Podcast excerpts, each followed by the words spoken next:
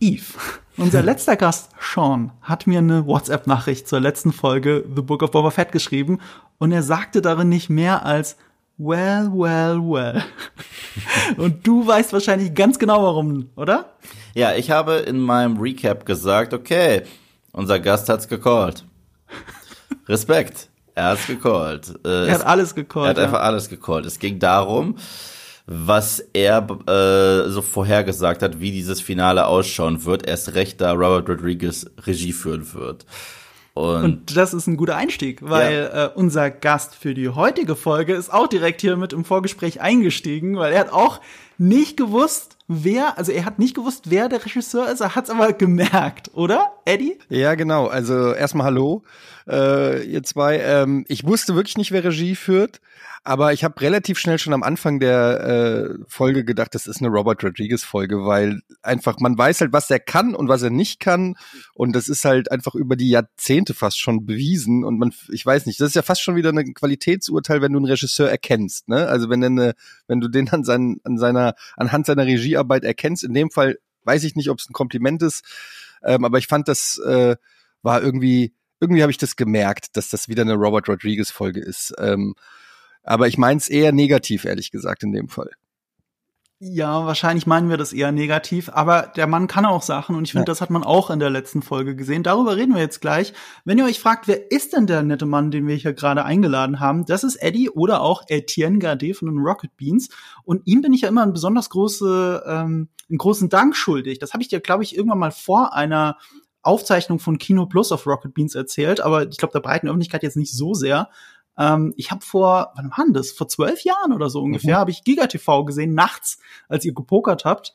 Äh, ähm, da habt ihr noch so eine Pokersendung gehabt, die wirklich nachts so als Livestream lief, quasi, nur, nur im Fernsehen. Und da hattest du irgendeinen deiner üblichen Rants über irgendwas. Und es ging, es lief darauf hinaus, dass Leute, die wirklich in den Medien arbeiten wollen, doch nicht immer drüber reden sollen, sondern es einfach machen sollen. Mhm. Sie sollen einfach den Arsch hochkriegen, was machen. Und das war der Moment, wo ich mir gedacht habe, Marco, du musst den Arsch hochkriegen, ja, was Mann. machen. Ich habe damals auch mein Zivi gemacht. und dann habe ich wirklich geguckt, okay, wo will ich eigentlich studieren? Was will ich studieren? Will ich überhaupt studieren? Ja. Und das war so einer der, so der, der eine Tropfen, der das Fass endgültig zum Überlaufen gebracht hat. Deswegen würde ich hier gar nicht sitzen ohne dich. Und deswegen bin ich froh, dass du heute hier sitzt. Dankeschön. Ja, sehr schön. Das freut mich. Es muss länger als zwölf Jahre her sein, weil ich bin schon seit zwölf Jahren in Hamburg. Also es muss noch, sogar noch länger her sein.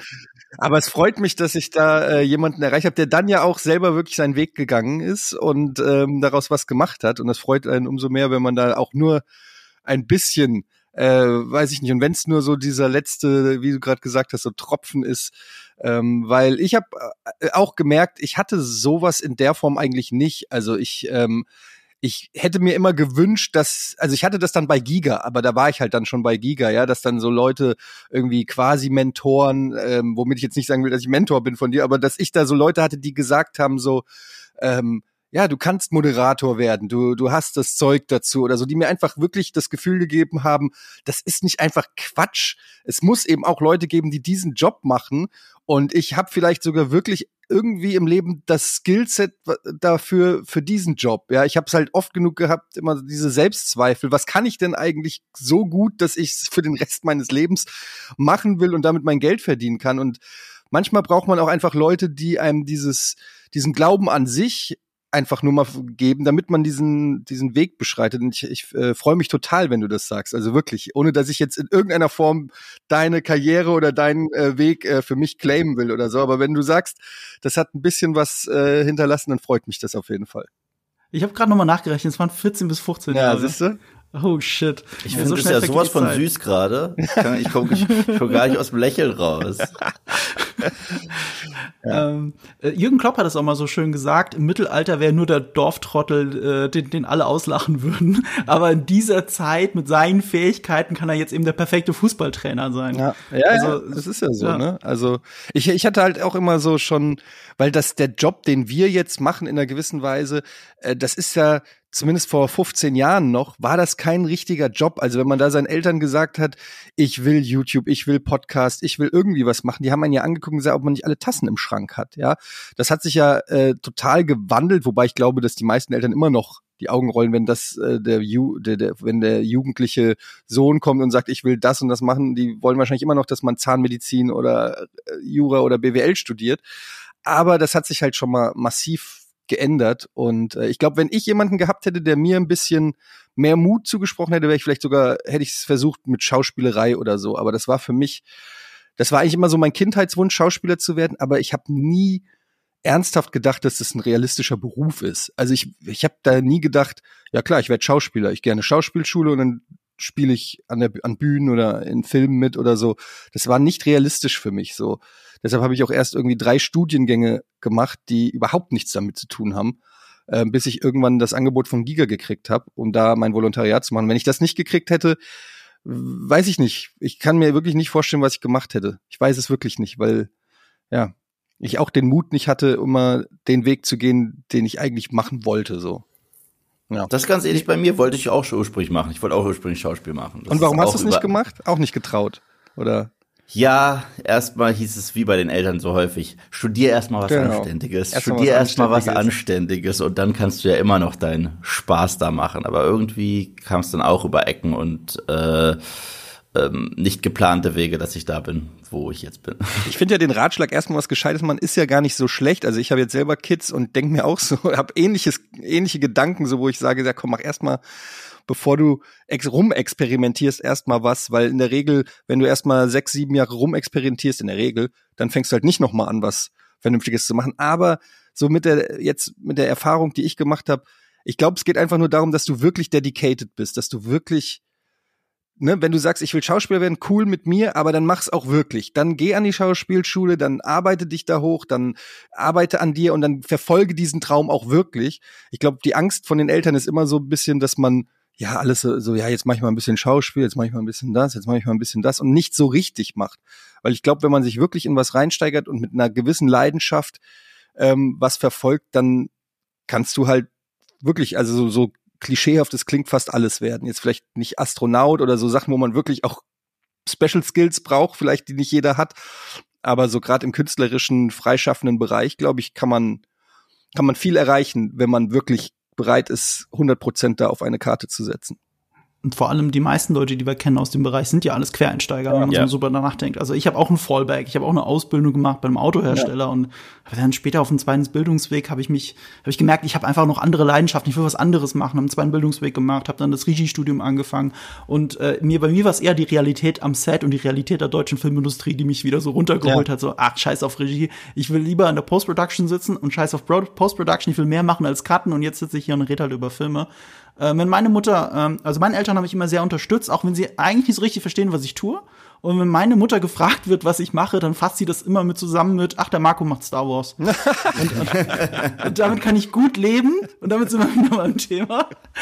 Ähm, Robert Rodriguez macht auch Star Wars.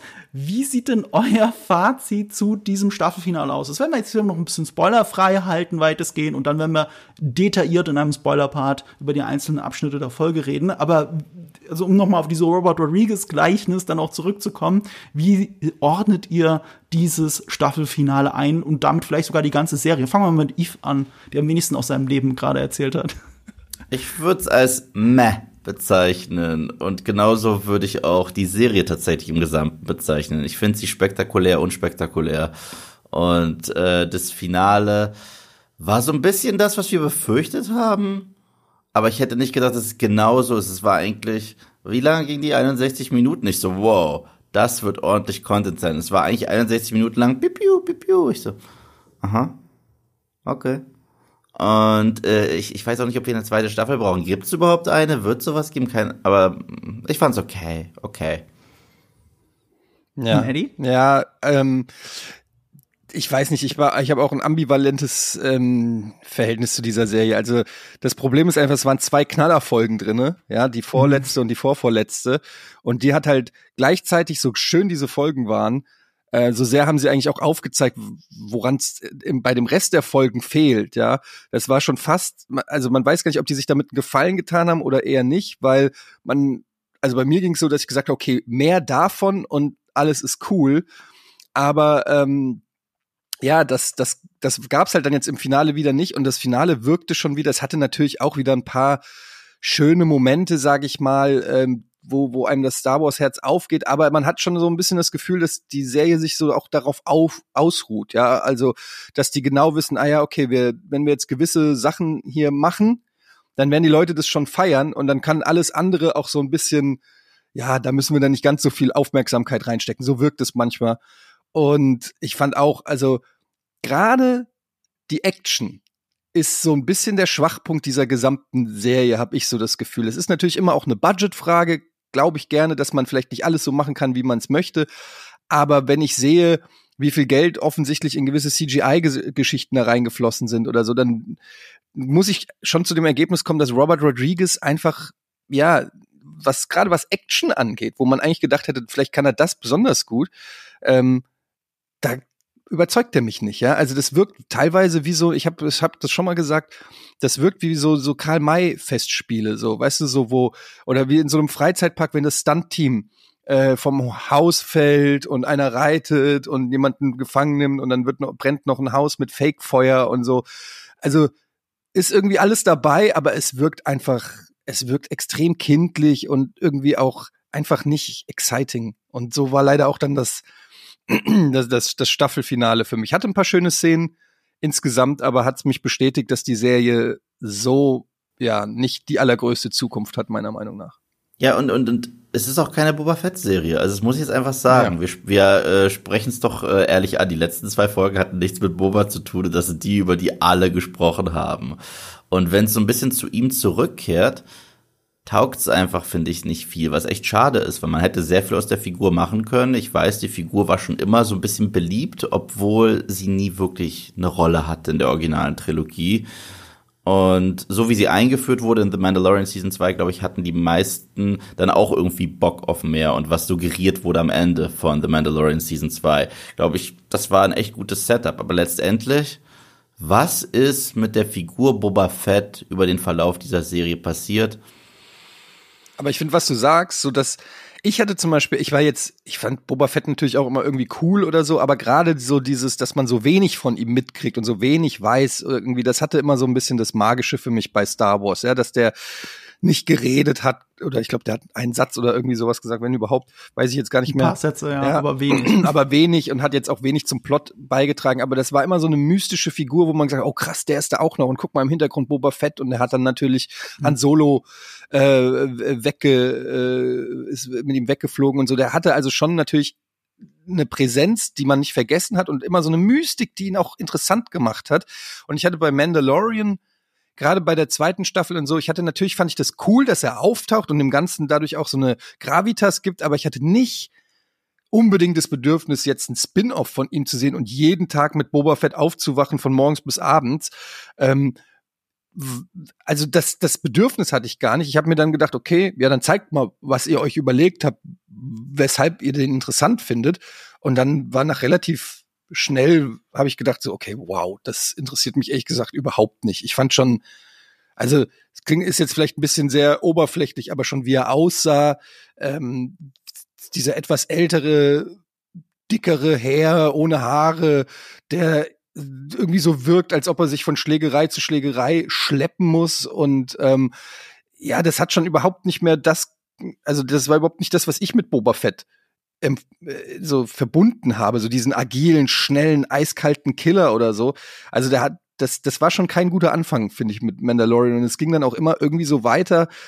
Ich habe auch gar nicht so richtig verstanden, ja, warum, warum interessiert, also was ist eigentlich, der will jetzt den Thron von, von Jabba, aber was, ja, why? Also für mich war das immer so ein Kopfgeldjäger, der sozusagen überall in der Galaxie zu Hause ist und auftaucht und Aufträge annimmt und macht und so, aber dass der sich jetzt irgendwie auf den faulsten Thron der Galaxis setzt, sozusagen, ja, und einfach irgendwie da jetzt rulen will, das hat mir schon im, im Kontext zumindest der Filme, ja, hat mir das überhaupt nicht eingeleuchtet, was die da für eine Story erzählen. Es wirkt halt nicht nahbar. Also, wir haben ja gesagt, die zwei besten Folgen sind eigentlich zwei Mandalorian-Folgen. Und da kennen ja. wir den Charakter, wir wissen, was er will. Wir folgen ihm schon seit zwei Staffeln. Und äh, kann die Kamera auch einfach nur lange auf sein Gesicht draufhalten, nicht aufs Gesicht, auf den Helm. Und du weißt ganz genau, was er denkt. Und Boba Fett muss eben den Helm abnehmen, den ja eigentlich so erst ikonisch macht, damit er die ganze Zeit plappert, was er eigentlich will. Und das ist dann halt reine Behauptung. Das haben wir ja auch im, äh, in unserem ersten Podcast darüber ganz lang und ausführlich ausgebreitet, was das große Problem sein könnte, nämlich, dass, dass, dass, äh, dass er eigentlich gar nicht nahbar ist, dass er alles, was er will, nur Behauptung ist. Also er will für die Leute da sein. Ja, für welche Leute? Du siehst ja gar keine. Also gerade bei dieser Folge, es geht immer darum, die Stadt Mos Espa, es ist Mos Espa, ne? Mos Espa zu beschützen. Und wo sind die Menschen, die er beschützen soll? Ich sehe die ja gar nicht. Und, und damit ist es eine Behauptung. Und warum überhaupt? Weil die Tasken haben ja keine Verbindung zu den Menschen. Es ist nicht so, als würde er jetzt äh, durch die Lehren der Tasken jetzt versuchen, hier einen richtigen Stamm aufzubauen mit dieser Stadt, die ihm nichts bedeutet. Und ähm, er baut sich halt seine kleine Gang auf und, und das war es eigentlich auch schon. Dann redet er davon, dass er verraten wurde. Aber von wem wurde er denn verraten? Er wurde von gar keinem verraten, er hat einfach nur seinen Job gemacht. Und, und äh, Jabba ist tot. Das hat man schon alles aufgerollt. Wir hatten es in der letzten Podcast-Folge sehr schön zusammengefasst mit, ich glaube, wenn man über die Kritik, über die Serie redet, muss man es aber auch irgendwann ablegen, weil die Serie es einem aufzwingt, und das ist auch ein Fehler der Serie, aber sie zwingt es einem auf, ab, äh, darüber nachzudenken, ist, dass das eine Book of Boba Fett, also es ist eine Boba Fett Serie ist. Es ist nicht eine Boba Fett Serie, es ist Mandalorian 2,5. Es ist, äh, es ist eine Zwischenstaffel, weil sie es noch nicht geschafft haben, eine komplette dritte Staffel zu schreiben und zu produzieren. Es gibt auch Gerüchte über Streit mit Petro Pascal wegen Screentime mit Gesicht und lauter so ein Kram, aber es sind auch nur Gerüchte. Aber das hat alles so mit reingezahlt, dass man gesehen hat, okay, sie haben halt ähm, dann nur diese zwei Folgen Mandalorian Staffel 3 in Wirklichkeit und das halt verbunden mit einer Serie, die The Book of Boba Fett heißt, aber davon nur vier Folgen mit Boba Fett zu tun haben und selbst das Finale ist weißt du, wenn, wer ist die Hauptfigur im Finale? Ist es eher Mando oder ist es eher Boba? Ich würde sogar behaupten, dass Boba mehr Screentime hat, wahrscheinlich, wenn du einen Rancor nicht mitzählst. Also, also das ist halt ganz, ganz merkwürdig und das schadet natürlich der Serie als Ganzes. Aber im Kontext dieses Mandoverse, habe ich es letztes Mal genannt, funktioniert es trotzdem ganz nett. Ähm, Gerade wegen den zwei grandiosen Folgen, die eben nicht von Robert Rodriguez waren, die auch nicht nur von John Favreau, oh, Entschuldigung, von John Favreau geschrieben worden sind. Darüber müssen wir auch reden. Ähm, das hilft dem Ganzen so. Also John Favreau hat alle Folgen geschrieben und wir kommen so langsam bei diesem Iron Man Problem an. Der kann halt einen geilen Film machen und schon der zweite Iron Man Film hat eine fantastische erste Hälfte und die zweite Hälfte wird's schwierig. Da müsstest du ihm eigentlich einen Stift aus der Hand schlagen. Und und da ist es auch so, finde ich, bei Mandalorian insgesamt. Also Eve hat ja auch letztes Mal von Problemen mit der zweiten Staffel geredet, obwohl die so beliebt ist. Mhm. Ähm, und das verstehe ich die, die verrennen sich da so ein bisschen. Und die allseits beliebte beste Folge, nämlich die vorletzte, äh, die, auch die vorletzte, diese ähm, äh, From the äh, Desert Comes a Stranger, äh, oder Stranger Comes from the Desert, ist ja egal, äh, die von Dave Filoni, die hat, der hat ja nicht nur Regie geführt bei der Folge, der hat die auch mitgeschrieben. Das ist die eine Folge, die er mitgeschrieben hat. Er hat nur bei der einen Folge mitgeschrieben. Und das merkst du. Die ist auch ruhiger erzählt, die braucht nicht das Spektakel, hat trotzdem ein fantastisches Duell, äh, an dem Robert Rodriguez in seiner Folge ja total scheitert. Und insgesamt betrachtet finde ich es dann trotzdem nett, alles. Aber es lässt mich auch so ein bisschen leer zurück, weil ich bin großer Boba Fett-Fan. Ich finde den fantastisch. Ich sehe halt, dass der Typ, der in den Salak reingefallen ist, nicht der gleiche ist, der da rausgekrabbelt ist. Und das ist so ein bisschen ah, Entmystifizierung, Entmystifizierung, Entmystifizierung. Und, äh, und die letzte Folge äh, zahlt da noch mehr drauf ein. Ich bleibe aber sogar so zurück, ich würde gerne eine zweite Staffel sehen oder zumindest, dass es Mandalorian fortgesetzt wird, halt nur ein besser. Ja. So, also ich, ich gucke parallel gerade Pam und Tommy auf Disney Plus und das ist allein schon besser. Das ist viel oder, besser. Oder, oder Peacemaker guck, liebe ich halt gerade über alles. Das ist so eine der besten Serien der letzten Jahre für mich. Und dann halt mal eine Star Wars Serie über einen meiner Lieblingscharaktere daneben. Und so, also, ja, das ist halt cool, weil Fanservice und so, aber es ist nicht so eine richtig coole Serie.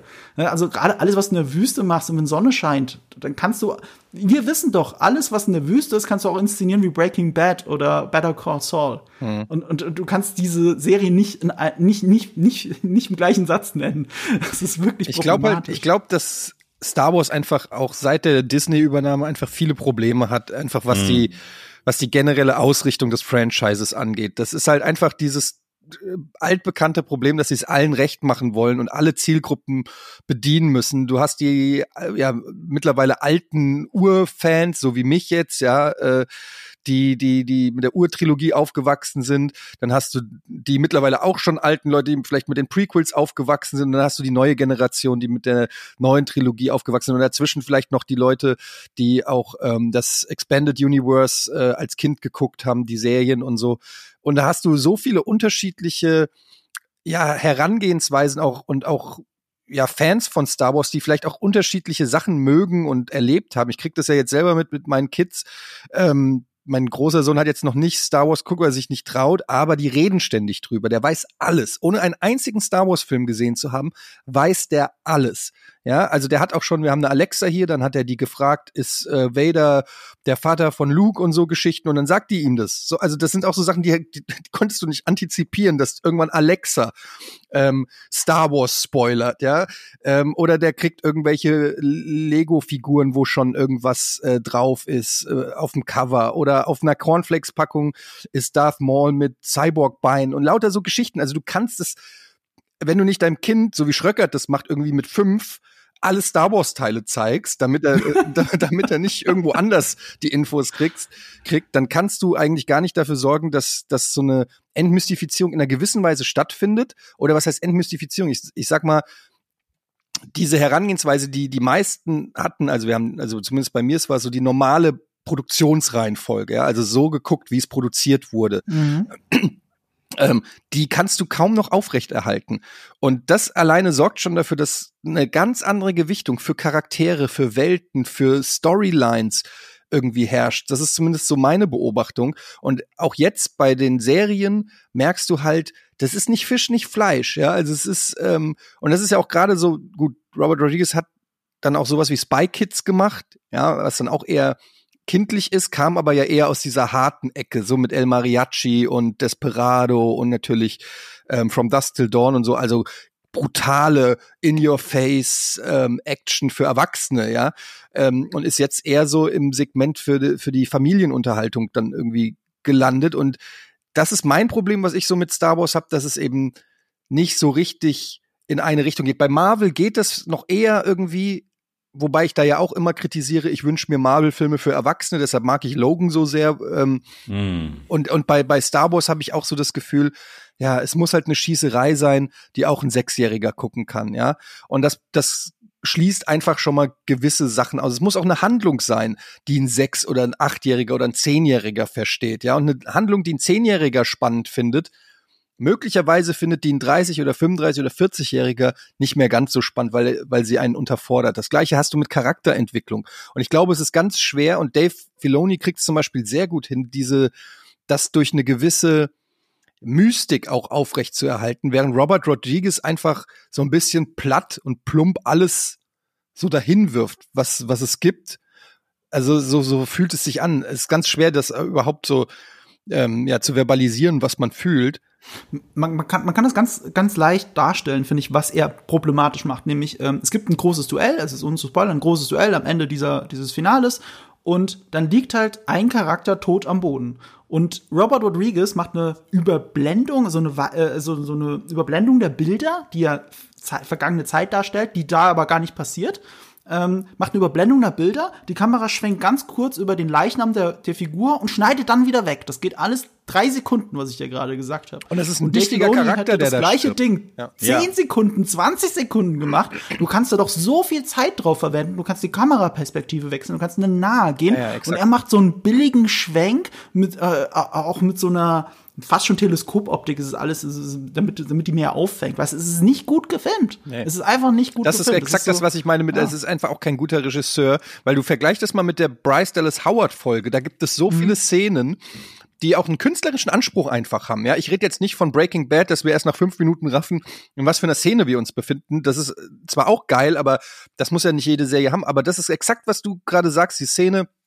ähm, am Ende des Duells, ich habe mir die sogar zweimal gerade noch noch mal angeguckt, weil ich nicht glauben konnte, weil ich dann noch mal so pausiert habe, haben die da noch irgendwas, weil Star Wars ist ja immer stark mit Symboliken und Andeutungen und so. Und habe ich gesagt, nee, das ist einfach what you see is what you get. Der hat den jetzt einfach erledigt. Und dann gibt's die Überblendung, genau wie du gesagt hast, wo ich auch gesagt habe, wie komisch ist das denn? Du hättest irgendwie von zehn verschiedenen Perspektiven dich annähern können, so dass uns langsam bewusst wird, was das Schicksal ist oder so. Aber stattdessen einfach nur so ein plumper Shot von oben und dann Schnitt wieder weg und das Thema ist auch schon ist schon keins mehr. Und ich habe auch nie verstanden, zum Beispiel, dass der Bösewicht, darf ich sagen, wer es ist, oder ist es? Ja, der Bösewicht ist Cat Bane. Genau, das kann Cat, man ja schon mal sagen. Cat Bane das ist zum Beispiel was, warum führt man den erst so spät ein? Also, das ist so ein starker Charakter. Ich fand den richtig cool und ich muss dazu sagen, ich kenne den gar nicht, ne? Weil ich habe nie äh, die Serien geguckt. Äh, mhm. Das ist immer noch so eine krasse Lücke bei mir. Ich habe nie ähm, die ganzen Zeichentrick- oder Animationsserien von Star Wars geguckt. Ich kenne die also wirklich fast gar nicht. Ne? Also ab und zu stolpert man auch durch die Videospiele oder so mal über einen Charakter, wo man dann hört, ja, der ist aus äh, Folge 7 oder so, aus Rebels oder so. Und dann, ich habe zum Beispiel jetzt auch Cat Bane, habe ich dann im Jedi, Jedipedia erstmal nachgelesen. Mhm. Weil ich gedacht habe, okay, das scheint offensichtlich, scheint der irgendwo im Expanded Universe schon eine Rolle zu spielen. Und ich fand den aber so cool. Der hatte eine richtig geile Aura. Ich fand das mit den Zähnen, der kam mir, ich weiß nicht, das mir ist spontan kein Charakter im Star Wars Universum eingefallen, der irgendwie so war wie der, ja. Der hat, der war irgendwie auch nicht so richtig, nicht richtig einordnen, äh, einzuordnen. Also klar war der böse, aber der war jetzt nicht Sith Lord böse, sondern, ne, man hatte mhm. noch so mhm. eine gewisse Mystik. Und dann frage ich mich, warum habt ihr den denn, warum habt ihr dem nicht eine Story Arc gegeben, die man auch schon am Anfang zumindest ja andeutet? Dass mhm. da irgendein Bösewicht ist, der auch was aufbaut, während der Gute was aufbaut und dann gibt's am Ende das Finale. Stattdessen kommt er irgendwie drei Folgen vor Ende für ein paar Sekunden, äh, ballert hier äh, den besten Kumpel von, von Mando äh, platt und ist irgendwie, ja, weiß ich nicht, das war so, da, mir fehlt da so ein bisschen dann noch die Liebe zum Detail. Es ist das funktioniert Ah. Es ist absolut unfokussiert. Es ja. ist äh, von Anfang bis Ende unfokussiert. Ich meine, du hast davor gesagt, das stimmt. Boba hat keine richtige Motivation, weil irgendwie will er Gangsterboss werden und wenn man das in Season 2 noch sieht von Mando, dann kaufe ich es ihm zumindest ab, weil er jemanden kaltblütig ermordet und sich auf den Thron setzt. Aber danach will er eigentlich nur noch Kuschelkurs fahren und das ver verstehe ich überhaupt nicht, weil was hat sich in den letzten fünf Minuten verändert? Nichts. Aber jetzt ist es eher familienfreundlich, wie ihr gesagt habt.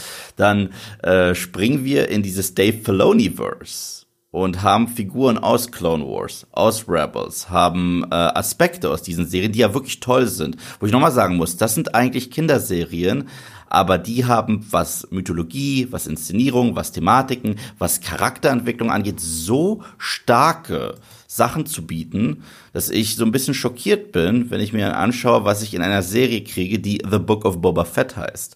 Und deswegen ist es aber auch mittlerweile ein Trick, der bei mir häufig nicht mehr zieht. Ich meine, ja, Cat Bane war super cool und ihn zu sehen, das erste Mal in Live-Action, wow aber da wird was vor deine Nase gewedelt, was du in irgendeiner Form kennst. Und das macht man zurzeit eh mit jedem Franchise, aber bei Star Wars macht man es der äh, artig häufig. Also ich sage, ja, ihr lenkt mich gerade kurz ab und es funktioniert für fünf, sechs Minuten. Doch dann lasse ich den Plot und eigentlich, was ihr mir sagen wollt, hier nochmal kurz Revue passieren. Ich sage, ha, nein, ich fall, ich, ich fall nicht drauf rein. Ja, Cat, Cat Bane hat halt direkt so eine unfassbare Ausstrahlung. Und ich finde es zwar geil, wie sie ihn eingeführt haben, und ich gehöre auch eher zu den Leuten. Ich, ich finde es in Ordnung, dass es so spät war, weil wir haben ja den Character Arc, wir haben ihn halt bloß in Clone Wars gekriegt, und den kanntest du halt nicht. Und das zeichnet ja auch irgendwie Star Wars aus, dass Sachen, die auch nur im Hintergrund passieren, irgendwann vielleicht doch ein bisschen mehr Gewicht kriegen und man sie irgendwo anders kennenlernt. Ähm, und ich finde, für die kurze Zeit, die er hat, ist es äh, eine tolle Stimme, eine tolle Aura. Natürlich sieht er nicht ganz genauso aus wie in Clone Wars, aber Clone Wars ist ja auch artifiziell. Das sieht ja niemand so aus wie, wie, wie der echte Counterpart, deswegen ist das auch in Ordnung. Ähm, ich finde es auf einer metaphorischen Ebene ganz cool, das haben wir auch letztes Mal schon analysiert. Er ist sehr nah dran an Clint Eastwood, also in dem Look, also im Original ist der Mund auch sehr tief hängend und dann hat er ähm, ein Zahnstocher. Äh, immer ein Strohhalm, ein Zahnstocher und Eastwood hat immer den Cigarillo, es sieht halt einfach gleich aus. Ähm, ein paar von euch da draußen haben mir dann geschrieben, äh, dass Dave Filoni aber in Interviews gerne betont, dass er ihn nicht nach Clint Eastwood, sondern aus einer anderen Figur für Good, the Bad and the Ugly ähm, nachempfunden hat, nämlich Angel Eyes. Mhm. So heißt er ja im Englischen oder Sentenza in der deutschen Fassung. Angel Eyes passt eigentlich auch schön, weil, also Angel Eyes hat zwar, ich glaube, blaue Augen sogar, ich bin mir nicht sicher, in, in, in The Good, The Bad and The Ugly. Und hier hat er halt diese leuchtend roten Augen, also diese dämonischen Augen, aber eben auch sehr auffällig. Ähm, das mag zwar so sein, dass er sich von ihm hat inspirieren lassen, ich denke vor allem, was auch die Stimme angeht, aber der Look ist auch sehr Clint Eastwood-mäßig, auch der Mantel, das ist alles sehr wie in The Good, The Bad and The Ugly, als er noch der Bounty Hunter war, bevor er den Poncho anlegt. Ähm, und auf einer metaphorischen Ebene ist das eben so schön, dieses Duell, auch mit Cobb Vanth, weil Cobb Vanth war jemand, der vorher sich als Boba Fett verkleidet hat. Und Boba Fett war auch an Clint Eastwood angelehnt. Also haben wir zwei Figuren, die irgendwie an Clint Eastwood erinnern, die sich aber miteinander duellieren. Mhm. Und diese Folge wiederholt es quasi, so wie kann man ja schon mal sagen, auch im spoilerfreien Teil, dass natürlich Boba Fett auf Cat Bane trifft. Und ähm, in der nie, nie zu, so nie zu Ende gemachten siebten Staffel von Clone Wars haben die zwei auch ein Duell. Und das gibt es auch da draußen im Internet zu sehen, halt nicht fertig animiert, aber es gibt es da draußen. Und es endet ähm, in einem Unentschieden. Und äh, weil sie beide gleichzeitig schießen, nicht beide gleichzeitig treffen und beide quasi davonhumpeln. Und äh, Boba Fett hat daher dieses Loch in seinem Helm, dieses berühmte, das er hier auch immer noch hat, nur hat er es übermalt. Aber dieses Loch kommt von Cat Bane. Deswegen ist es eigentlich ein Duell mit sehr viel Gewicht.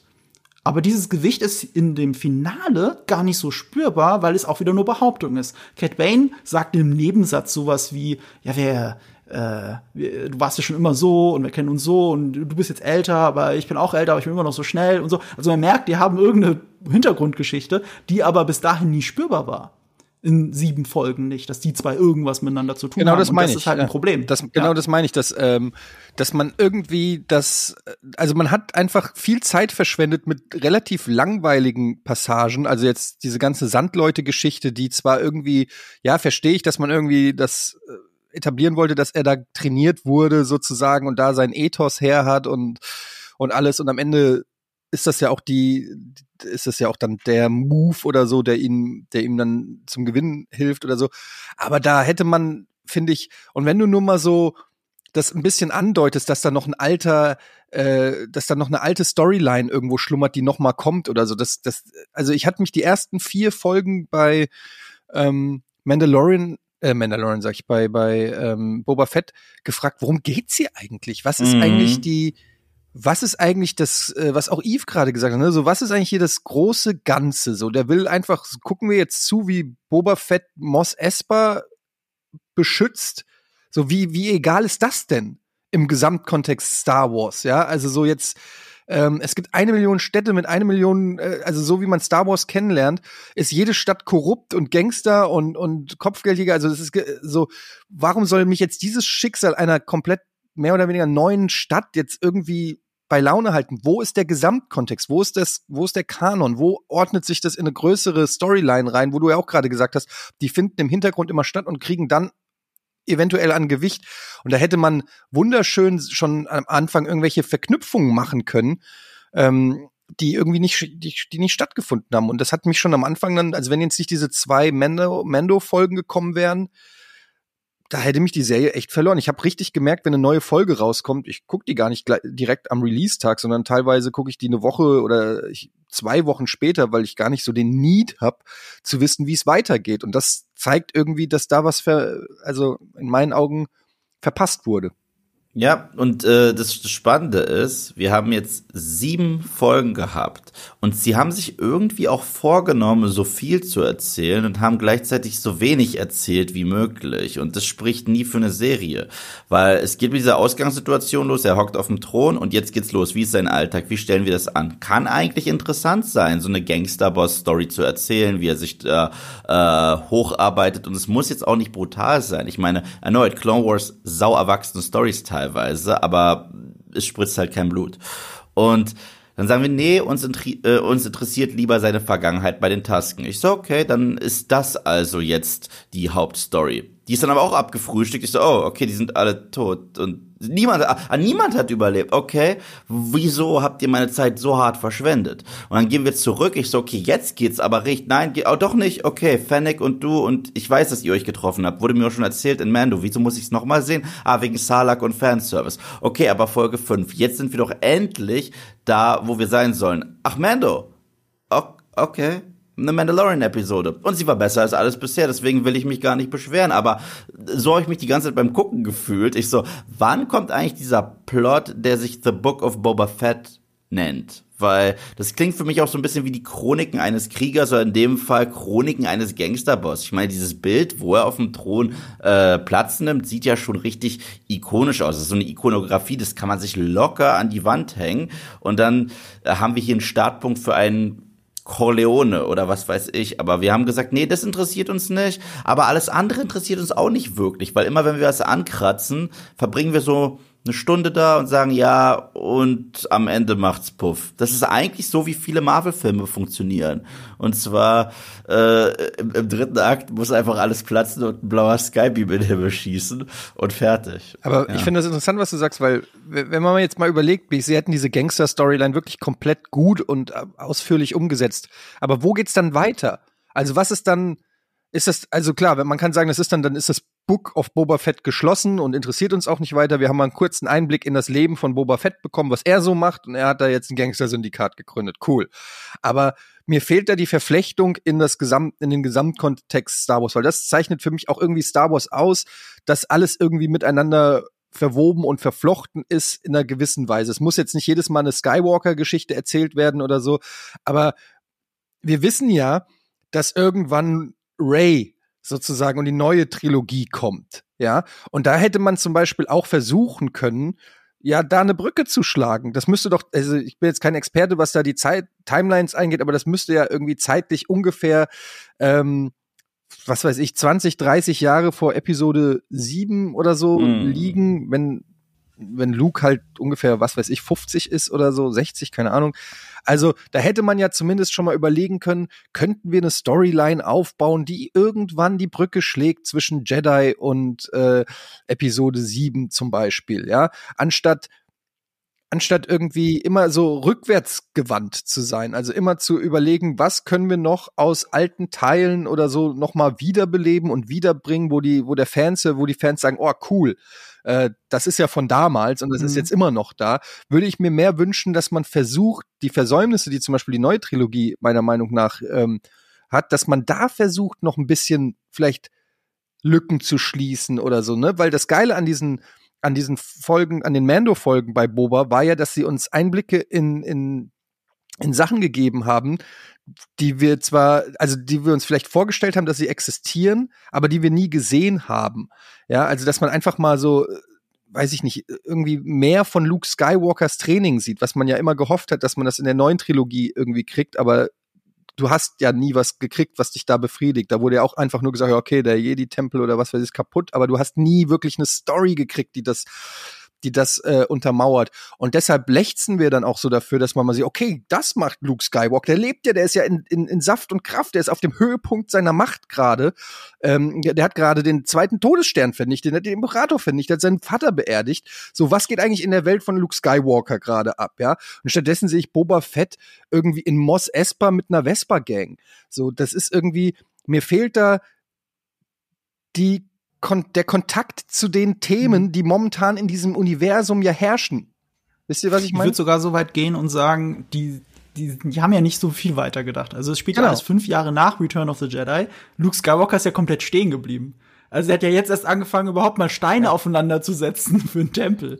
Also er hat ja nichts gemacht in dieser Zeit. Ja. Und er, sieht, er trägt auch die gleichen Klamotten im Wesentlichen. Also sie trauen sich da gar nicht weiter zu erzählen. Ich glaube halt, sie, sie bauen eigentlich eine Parallelhandlung auf. Eine große Parallelhandlung, weil sie ja gar keinen Bock auf die neue Trilogie haben. Ja. Zumindest John Favreau nicht. Und ähm, alles, was da jetzt so kommt in Richtung Mandalore und so, das ist ja so losgelöst von den großen Problemen der Galaxis in Abrams Trilogie, ähm, dass es mich auch gar nicht so wundert, dass sie da sich gar nicht in die Richtung entwickeln, sondern davon wegentwickeln und das Grogu Ah, also nee, das kommt ein Spoiler-Part. Ähm, das auf jeden Fall zahlt das alles noch so ein bisschen drauf ein. Es gibt so ein bisschen die Hoffnung, weil, De weil Dave Filoni ja sehr dick mit Ryan Johnson ist. Der hätte auch normalerweise, also er hätte sogar eine Mandalorian-Folge inszenieren dürfen, aber er hat ja keine Zeit dafür. Ähm, die sind so dick miteinander. Ich könnte mir vorstellen, dass irgendwann irgendwo in diesem Mandoverse irgendwas in Richtung The Last Jedi hinarbeitet. Also Akto oder was auch immer. Also keine Ahnung, dass Luke Skywalker Akto findet oder sowas. Mm. Das, das, das traue ich, das traue ich denen noch zu. Aber so viel mehr nicht. Ich glaube, das kommt erst mit den Jahren. Das ist so wie bei den Prequels. Ne? Also wir sind ja auch, also zumindest teilweise noch, also in so einem sehr jungen Alter haben wir die Prequels erlebt und wir haben auch erlebt, wie alle Welt sie gehasst hat. Aber es gibt jetzt so eine große Generation, die mit den Prequels auch richtig aufgewachsen ist, für die das teilweise das erste Star Wars war, weit vor der Originaltrilogie. Und die haben dann mit den Jahren, mit Clone Wars und allem, was kam, haben sie ja das gekriegt, was sie, also haben sie aus diesem Prequel sehr viel ziehen können. Und ich glaube, das ist etwas, das ist in zehn Jahren ein Thema. Na, also wenn die Sequel-Trilogie bei den Kindern komplett angekommen ist, es gibt so viele Mädchen, die sich als Ray verkleiden. Also wir sind jetzt alle nicht der größte Fan von Ray, aber, aber ich find's immer schön zu sehen, wenn sich ein Kind, wenn ein Kind ein, ein Charakter aus Star Wars findet, egal ob es Ray ist oder äh, äh, Aiden Verso aus den Games oder ähm, Jin Erso aus mhm. dem aus Rogue, Rogue One, One, die finden halt ihre ihre Connections zu diesem Universum. Das ist doch schön. Na, ich habe so, das dauert. Na, ich habe so ein bisschen das, äh, das, Gefühl, dass alles, was so ein bisschen äh, seit Disney Star Wars passiert ist, eine Reaktion ist. Also wirklich alles. Das bedeutet, The Force Awakens, die ganze Marketingkampagne war eigentlich, okay, scheiß auf die Prequels Scheiß auf die Prequels. Und ähm, du kannst sie halt nicht wegignorieren. Sie sind halt trotzdem passiert und sie sind Kanon. Und da gibt's halt auch einfach so viel, was passiert ist an Mythologie und so weiter. Aber das hat J.J. Abrams einfach null gejuckt. Er meinte, ich mag die originalen Star Wars Filme und fertig. Und deswegen hat er A New Hope nochmal gemacht und hat auch Han Solo einfach zurückentwickelt. Haben alle gesagt, ah, das ist nur ein Remake von A New Hope. Da kam Ryan Johnson und meinte, haha, jetzt mache ich was Verrücktes. Hat was gegen die Wand geworfen, was ich ziemlich kacke finde, aber was dir gefällt, was vollkommen okay ist.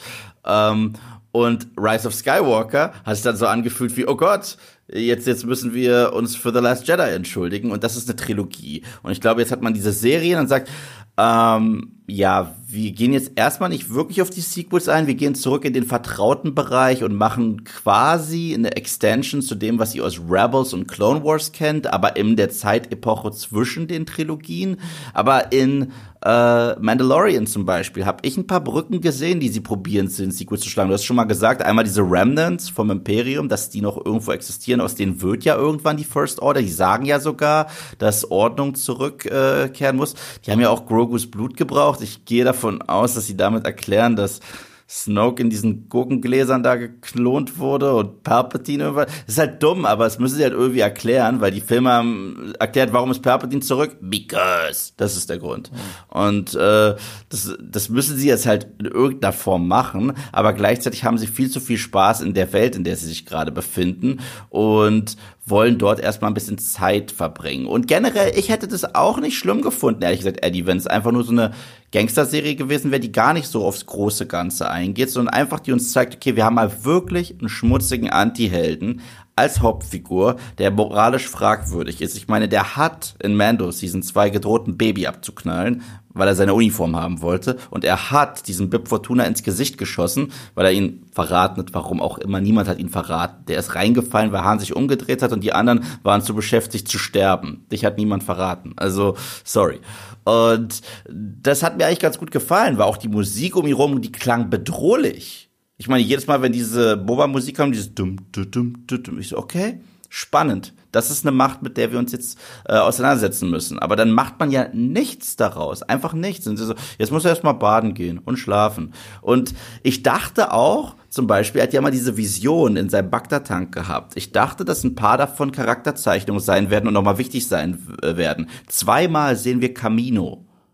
Und ich dachte, das ist irgendein nicht verarbeitetes Trauma auf Camino, das uns noch erklärt wird. Nö, es ist Member Berries. Es ist, wisst ihr noch Camino? Ja, weiß ich. Schön für euch. So.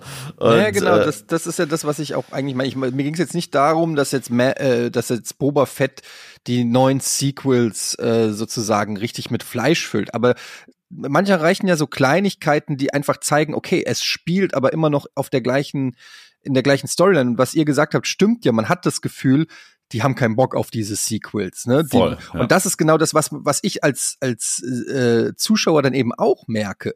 Die haben offensichtlich keinen Bock auf diese, also es gibt fast gar keine Anleitung. Es gibt ganz viel auf Clone Wars und Rebels und Jedi und so, mhm. aber man würde jetzt nicht denken, dass irgendwann in 20, 30 Jahren äh, Ray um die Ecke kommt und diese Events alle passieren, ja.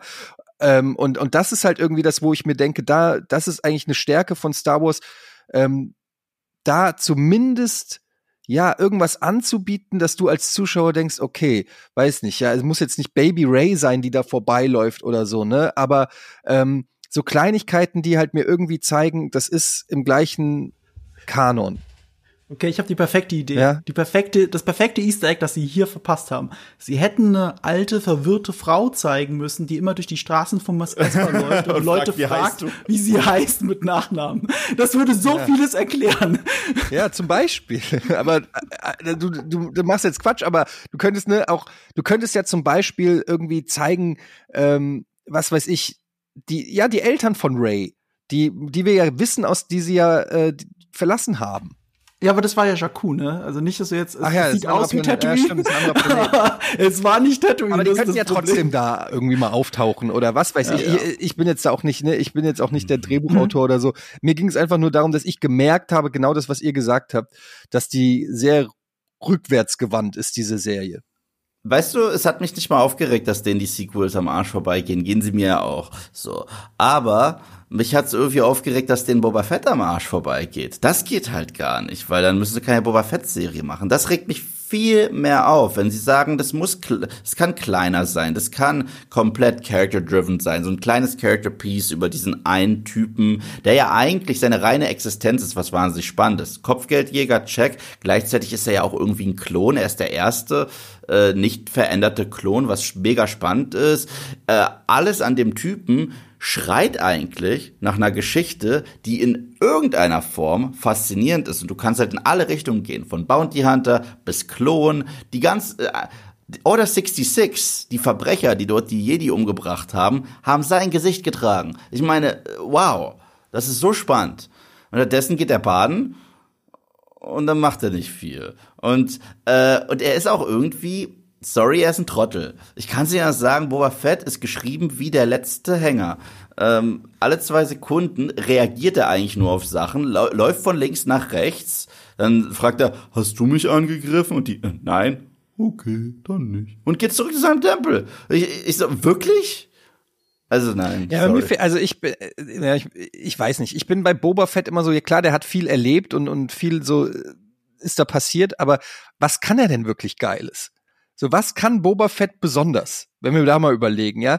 Also das fehlt mir halt. Und jetzt sag nicht, ja, der kann gut kämpfen, weil das kann halt jeder in Star Wars. Irgendwie ist jeder, kann jeder gut kämpfen. Aber wo ist seine, wo ist die Besonderheit? Wo ist das? Er war immer besonders clever. Also ja. Empire Strikes Back, er war der Typ, der Han Solo gefunden hat. Und sein Vater wurde ja auch schon als besonders clever ja. dargestellt. Aber das ist ja das, die Diskrepanz. Wir haben jetzt eine Serie, wo er niemals, nirgends, irgendwann besonders clever war. Ja, ja er, ist genau. sogar, er ist sogar dumm. Er ist dumm wie Brot. Ich kam nicht klar. Und das ist kein Spoiler, weil das ist noch direkt in der Eröffnungsszene dieser Folge. Also er hat sich jetzt schon seine seltsamste Gang aller Zeiten zusammen rekrutiert, wo ich mich totgelacht habe. Ich meine, Mando kommt und sagt, ey, ich habe so ein ganzes Dorf für dich unter Kopfwand. Was hast du?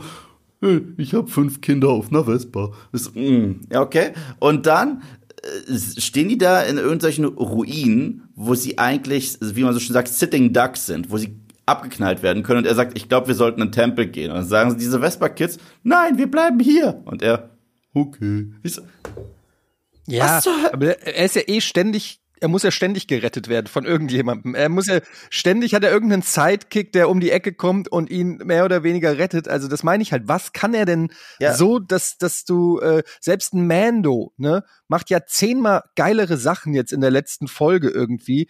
Ähm, finde ich, als, also man wünscht sich ja sehr richtig, oh Gott, ein Glück ist Mando da, sonst geht das hier den Bach runter. Das, weil da ertappt man sich ja dauernd bei. Du fühlst dich ja nie sicher mit Boba Fett. Oder habt ihr das, habt ihr das Gefühl, das ist ein, ein Held, Nein. wo man sagt, oh ja, der hat, der hat alles im Griff. Ver Nein, es, es, gibt eine Sache, die er schon sehr cool gemacht hat, aber da müssen wir jetzt in den Spoiler-Part gehen, was vielleicht eine gute Überleitung ist, um endlich in den Spoiler-Part zu gehen. Wir kommen dann darauf zurück. Es hat mit dem Rancor zu tun, finde ich.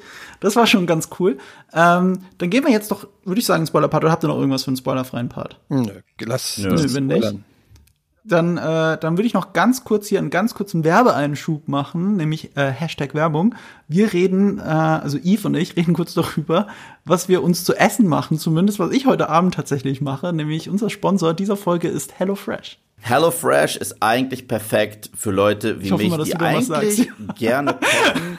Aber Ihr macht zusammen die Werbung. Das heißt, ich habe schon so irgendwie meine vier, fünf Gerichte im Kopf, die ich gerne koche, aber bei HelloFresh wird mir das so herrlich abgenommen. Ich kann mir wirklich geile Gerichte angucken auf der Seite und sagen, okay, die stelle ich mir zusammen und es ist so leicht, das nachzukochen. Und das ist wirklich geil. Weil ich bin jemand, ich koche eigentlich nur wirklich, wenn ich Gäste habe. Und die Gäste, die ich habe, die sind dann auch irgendwann, äh, die haben die Schnauze voll von den gleichen drei, vier Gerichten, die ich jedes Mal mache. Und das finde ich wirklich, wirklich wundervoll. Das ist echt cool. Ehrlich gesagt hat mir ein Kumpel davon erzählt. Und nachdem er mir wirklich gesagt, was er schon alles kocht, meinte ich, okay, okay, okay das kannst du, okay, dann kann ich es auch. Und ich bin ehrlich gesagt richtig zufrieden damit. Ja, ich auch ziemlich. Also ich habe es äh, ein halbes Jahr lang, letztes Jahr schon benutzt, äh, gerade passend zur Pandemie. Zu Hause viel gekocht. Das Problem war nur, ich nicht, ich habe gekocht und meine Freundin hat das alles gekocht. Die war super begeistert. Und dann hatte sie irgendwann keine Lust mehr, halt ähm, ähm, immer nach Rezept zu kochen, sondern wollte wieder eigene Sachen machen. Deswegen haben wir es dann zwischenzeitlich abbestellt. Und jetzt haben wir dieses Sponsoring zum Anlass genommen, dass ich mal wieder äh, HelloFresh angetan habe und ich bin so happy damit gerade. Also man kann ja ganz transparent sagen, wenn man Werbung für sowas macht, dann kriegt man natürlich immer so ein Testobjekt oder so. Ich habe eine Testbox gekriegt, eine umsonst, aber die anderen habe ich alle schon selber bezahlt und ich bleibe auch immer noch dabei bei meinem Abo gerade, weil ich jetzt gerade damit kochen lerne. So, ich kann auch nur drei, vier Rezepte und die koche ich auch nicht immer und die meisten davon sind sehr simpel. Also die sind so simpel peinlich, dass ich das jetzt hier nicht erzählen werde. Und äh, ich habe zum Beispiel dank HelloFresh zum ersten Mal selber ein Schnitzel paniert. Das habe ich auch noch nie hingekriegt. Ich, ich würde behaupten, ich habe es immer noch nicht richtig hingekriegt, aber allein schon die Tatsache, dass ich verstanden habe, wo mein Fehler war, nicht im Rezept, sondern mein Fehler, dass es halt am Ende aussah wie der Kuchen aus American Pie, ne? Aber der kaputtgefickte Kuchen nicht. das lag nicht am Rezept, das lag an mir. Und jetzt weiß ich, wie man Schnitzel paniert. Das ist so verrückt und ich lerne gerade kochen damit. Also die Idee ist bei HelloFresh, Ihr kriegt jede Woche eine Box nach Hause geschickt. Diese Box habt ihr euch selber mit der App sehr bequem zusammengestellt. Äh, für mehrere Tage immer Rezepte für mindestens zwei Personen. Äh, das sind sehr kreative, sehr schöne, sehr leckere Sachen vor allem dabei. Ich habe das wirklich vermisst. Äh, in diesem halben Jahr habe ich das sehr gerne gegessen, das alles. Ähm, die, ähm, die Sachen sind sehr kreativ und es müsst ihr euch ein bisschen wie Lego vorstellen. Es kommt auch in verschiedenen Beuteln mit Nummern drauf. Und dann habt ihr ein Rezept, wo äh, drin steht, welchen Beutel ihr aufmachen müsst, bis wann ihr den aufmachen müsst und dann könnt ihr die Sachen sogar super frisch kochen. Das ist sehr cool dran. Und mein erster Gedanke bei HelloFresh war immer, das ist ja eigentlich alles geil, aber das kann auch nicht gut sein für die Umwelt und so, ne? Und das Gegenteil ist tatsächlich der Fall. Das ist alles, soweit es nur geht, mit, äh, mit Papier verpackt. Ähm, und ihr, ihr umgeht diese Lieferketten, also dass es erst in den Supermarkt geht und dann zu euch. Und damit ist es insgesamt der CO2-Bilanz mutmaßlich tatsächlich besser, als wenn ihr jedes Mal nur in den Supermarkt rennt. Und ihr kauft nicht zu viel ein, also man hört auf, Essen wegzuschmeißen. Das ist eigentlich echt eine extrem feine Sache, eine extrem leckere Sache. Ich kann es empfehlen. Und ihr könnt es auch ausprobieren. Nämlich, wir haben einen Rabattcode gekriegt, der heißt HF also HelloFresh Nerd. HF Mit dem Code könnt ihr je nach Boxgröße bis zu 80 Euro sparen auf die ersten vier Boxen in Deutschland und in Österreich und bis zu 140 Schweizer Franken je nach Boxgröße aufgeteilt auf die ersten vier Boxen natürlich in der Schweiz. Ich habe sogar hier, was es diese Woche bei mir zu essen gibt, nämlich ein Hähnchen zu Flaki mit Oregano, dazu Tzatziki, Minzwildreis und griechischer Salat, ähm, Harissa Hähnchenfilet mit Pastinake. Ich habe keine Ahnung, was es ist, aber es sieht unfassbar lecker aus und es hat eine Pflaumenbalsamico-Soße. Und, da bin ich ein bisschen klassischer, aber es ist immer noch kreativer als das, was ich mache. Ein Rindersteak mit Schmorzwiebeln, Champignon-Senfsoße, Kartoffelstampf und Karotten. HF Nerd. Und damit könnt ihr HelloFresh ausprobieren. Deswegen probiert's ruhig. Ich probier's heute Abend auch wieder. Ich habe noch was Vegetarisches tatsächlich, was ich mir selber machen muss. Und ich habe in meinem Kopf gar keine vegetarischen Rezepte. so, und äh, dank HelloFresh kann ich das jetzt einfach nachkochen. So, Werbung, Ende. Max Rebo lebt. Max Rebo lebt. So, Max ja, Rebo hatte an dem Tag. Komisch Max Rebo hatte an dem Tag keinen Gig, ich weiß es, okay. Die haben ihn bewusst nicht gezeigt. Sonst jedes Mal, wenn du in diese Bar reingegangen bist, das erste, was zu sehen war, war brupp, brupp, brupp, wie er da irgendwie spielt. Und das haben die diesmal bewusst nicht gezeigt. Die haben einen von diesen ja. äh, Freaks da gezeigt aus der Cantina-Band, äh, okay, ciao, ist mir egal. Du bist weg. Mir egal. Und ein Droide, der die Drums spielt. Genau. Ich habe auch drauf geachtet. Ich habe mir die Szene noch mal angeschaut, die Original, also wo die Explosion ist. Ja. Und es ist wirklich so, du siehst die Band, du siehst den Droiden, der spielt, du siehst den Klarinetten-Hampelmann von, den, von der Cantina-Band, aber nicht Max Rebo. Ja, Max äh, Rebo. Äh, die Musik passt auch nicht so dazu. Aber, natürlich. Aber müsste Max Rebo nicht längst tot sein? War der nicht auf dem Schiff von Jabba? Was ja, wie er das ist? überlebt hat, das kann nur Robert Chicken erklären, aber aber nicht äh, die Star Wars Filme. Wie gesagt, Mann, die Star Wars Filme haben uns auch nicht erklärt, wie Palpatine zurückgekommen ist, sind wir ehrlich. Okay, somehow Palpatine. Ja. Also das war ernst gemeint. Es gibt einen fantastischen Clip von Robert Chicken, wo Max Rebo zwei Minuten lang fluchend durch die Wüste oh, läuft okay. nach der Explosion, weil er noch einen Gig hat, noch einen Gig hat in der, in, in der Cantina Bar und äh, der wird ihm dann auch geklaut von der Cantina Band. Das ist so so geil. Ja. Und er hat dann noch so, so, so, äh, so was Jazziges in der Stimme. Das ist so lustig. Generell, ich war sehr froh, diesen blauen Elefanten zu sehen. War das der plakativste und wahrscheinlich dümmste Fanservice ever? Das ist mir scheißegal. Das Design von diesem verkackten blauen Elefanten fand ich schon immer lustig. Und dass sie sich auch einfach trauen zu sagen, ja, das ist ein blauer, seltsamer Elefant, das ist ein Alien, hier habt ihr ihn noch mal. Ich war so glücklich, den wieder. Ich bin der Meinung, sie haben Robot Chicken damit kanonisch gemacht. Also die ah, Szene. Hundertprozentig. Also bis, bis die aktuelle Star äh, das aktuelle Kreativteam von Star Wars mir eine vernünftigere äh, Erklärung abliefert, wie er das überlebt hat, ist das in meinem Kopf Kanon. Ehrlich gesagt, ich fand es in meinem Kopf auch Kanon, wie Boba Fett aus dem Salak rausgekommen ist, wie es bei Robot Chicken ist, war auch wesentlich, wesentlich lustiger. Wie war's denn in Robot Chicken? Ja, er war da unten äh, noch mit einem anderen Typen, äh, mit einem dieser Palastwachen und ist ein bisschen wahnsinnig geworden da drin. Da ist er irgendwann ausgebrochen, äh, als das Ding kotzen musste. Und das erste, was er gemacht hat, war mit Prinzessin Leia rumzumachen und Ewoks abzuschlachten, weil er halt badass ist und alle Fans ihn mögen ohne Grund. So. Und, äh, und das war wirklich witzig bei, äh, bei Robot Chicken, muss man gucken. Aber hier war es auch so. Ich dachte ehrlich gesagt, es ist das letzte Mal, dass wir zurückspringen.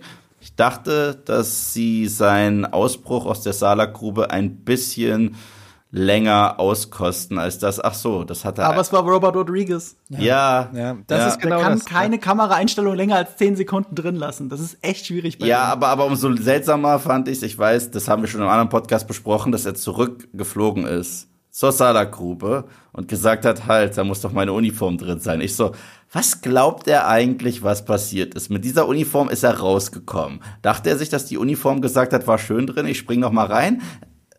Das war auch nur da, damit wir den Salak noch mal haben und ihn in die Luft jagen. Das werde ich nie verstehen, diese Folge. Obwohl es von den Flashback-Sachen zumindest charakterfokussiert am besten noch auf ihm war und auf Fennec, die beiden, um die wir uns ja jucken sollen, fand ich das so hart lustig. Ich habe Tränen gelacht. Ich so, warum sucht er jetzt in diesem scheiß Ding nach seiner Rüstung? Wie ist er denn rausgekommen, rausgeflogen und das Ding angezündet? Ich so, naja, keine Ahnung. Ja, er hat's vergessen. Was halt komisch ist, weil er redet mit den Javas. Es ist halt nicht gut inszeniert. Ja, es ist halt du auch dumm das ja so geschrieben. Ist halt auch voll da- doof Dann lass geschrieben. ihn halt nicht aufwachen, wenn die Javas ihm die Rüstung abnehmen. Natürlich, Dann lass hat ihn halt da tot liegen und dann, dann checkt das wirklich nicht. Aber mal ein Hot Take jetzt hier. Weil Ja. wenn uns eins die neue Trilogie, okay, das ne, eigentlich ist es kein Hot Take, weil so noch, ich habe es noch nicht mal ausgesprochen, dann merke ich schon, dass es nicht stimmt. Aber egal, ich sag's trotzdem. Diese wechselnden Regisseure, das ist zwar irgendwie schon Star Wars, merke ich gerade, ne, weil schon in der Urtrilogie die Regisseure gewechselt haben. Ähm, und dann eigentlich gab's ja nur die Prequels, die ähm, allesamt von George Lucas directed wurden. Also eigentlich ist es ja in der Tradition, dass die Regisseure wechseln, merke ich gerade, wo ich es gesagt habe. Aber ich habe trotzdem Mhm. das Gefühl, dass ähm, ja, dass das nicht immer eine gute Sache ist, wenn jeder Typ seinen eigenen Spin an auf Star Wars sozusagen macht, ja.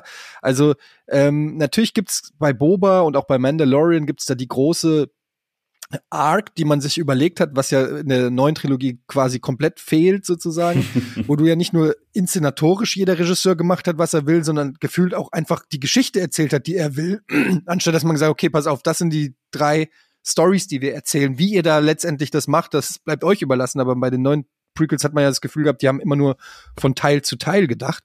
Und ich habe das Gefühl, diese Serie wäre zum Beispiel besser gewesen, wenn nur ein Dave Filoni jede, jede Folge directed hat oder so. Wenn, wenn es eine krasse Vision gibt und ein Typ auch genau weiß, wann ich welche Gewichtung nutze, wann ich welchen Charakter ein bisschen mehr beleuchte, ein bisschen weniger beleuchte und dass das mehr aus einem Guss wirkt, weil so hat man halt wirklich diese, ja, wie ich schon gesagt habe, ganz am Anfang, du merkst, es ist eine Robert Rodriguez Folge.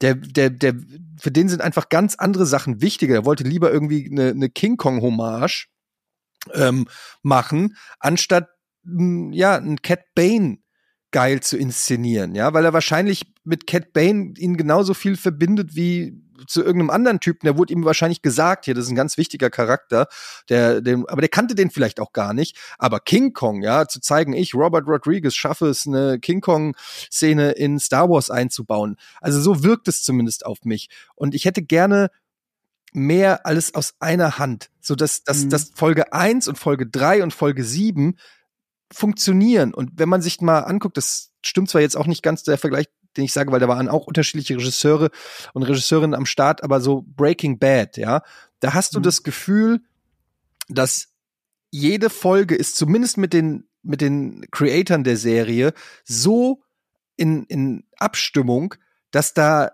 dass das alles wie aus einem Guss wirkt, wie eine geniale Idee, die in Staffel 3 gestartet hat, in Staffel 5 aufgelöst wird. Und das habe ich bei, bei, bei Boba Fett schon mal gar nicht, sondern es wirkt wie so Stückwerk. Mhm. Lass mich für und dagegen ja. deine Argumentation gerade argumentieren. Gerade heute, also wir nehmen das auf an Donnerstag, der 10.2. Gerade heute in der Nacht ist ja das erste Poster von Obi-Wan Kenobi, der Serie, rausgekommen. Die hat mutmaßlich vier bis sechs Episoden, laut IMDb gerade sechs. Ich habe aber schon gehört, es sind nur vier in Wirklichkeit. Wer weiß, was stimmt. Aber diese Serie ist nur von einer Regisseurin, Deborah Chow, tatsächlich. Also da versuchen sie es wenigstens.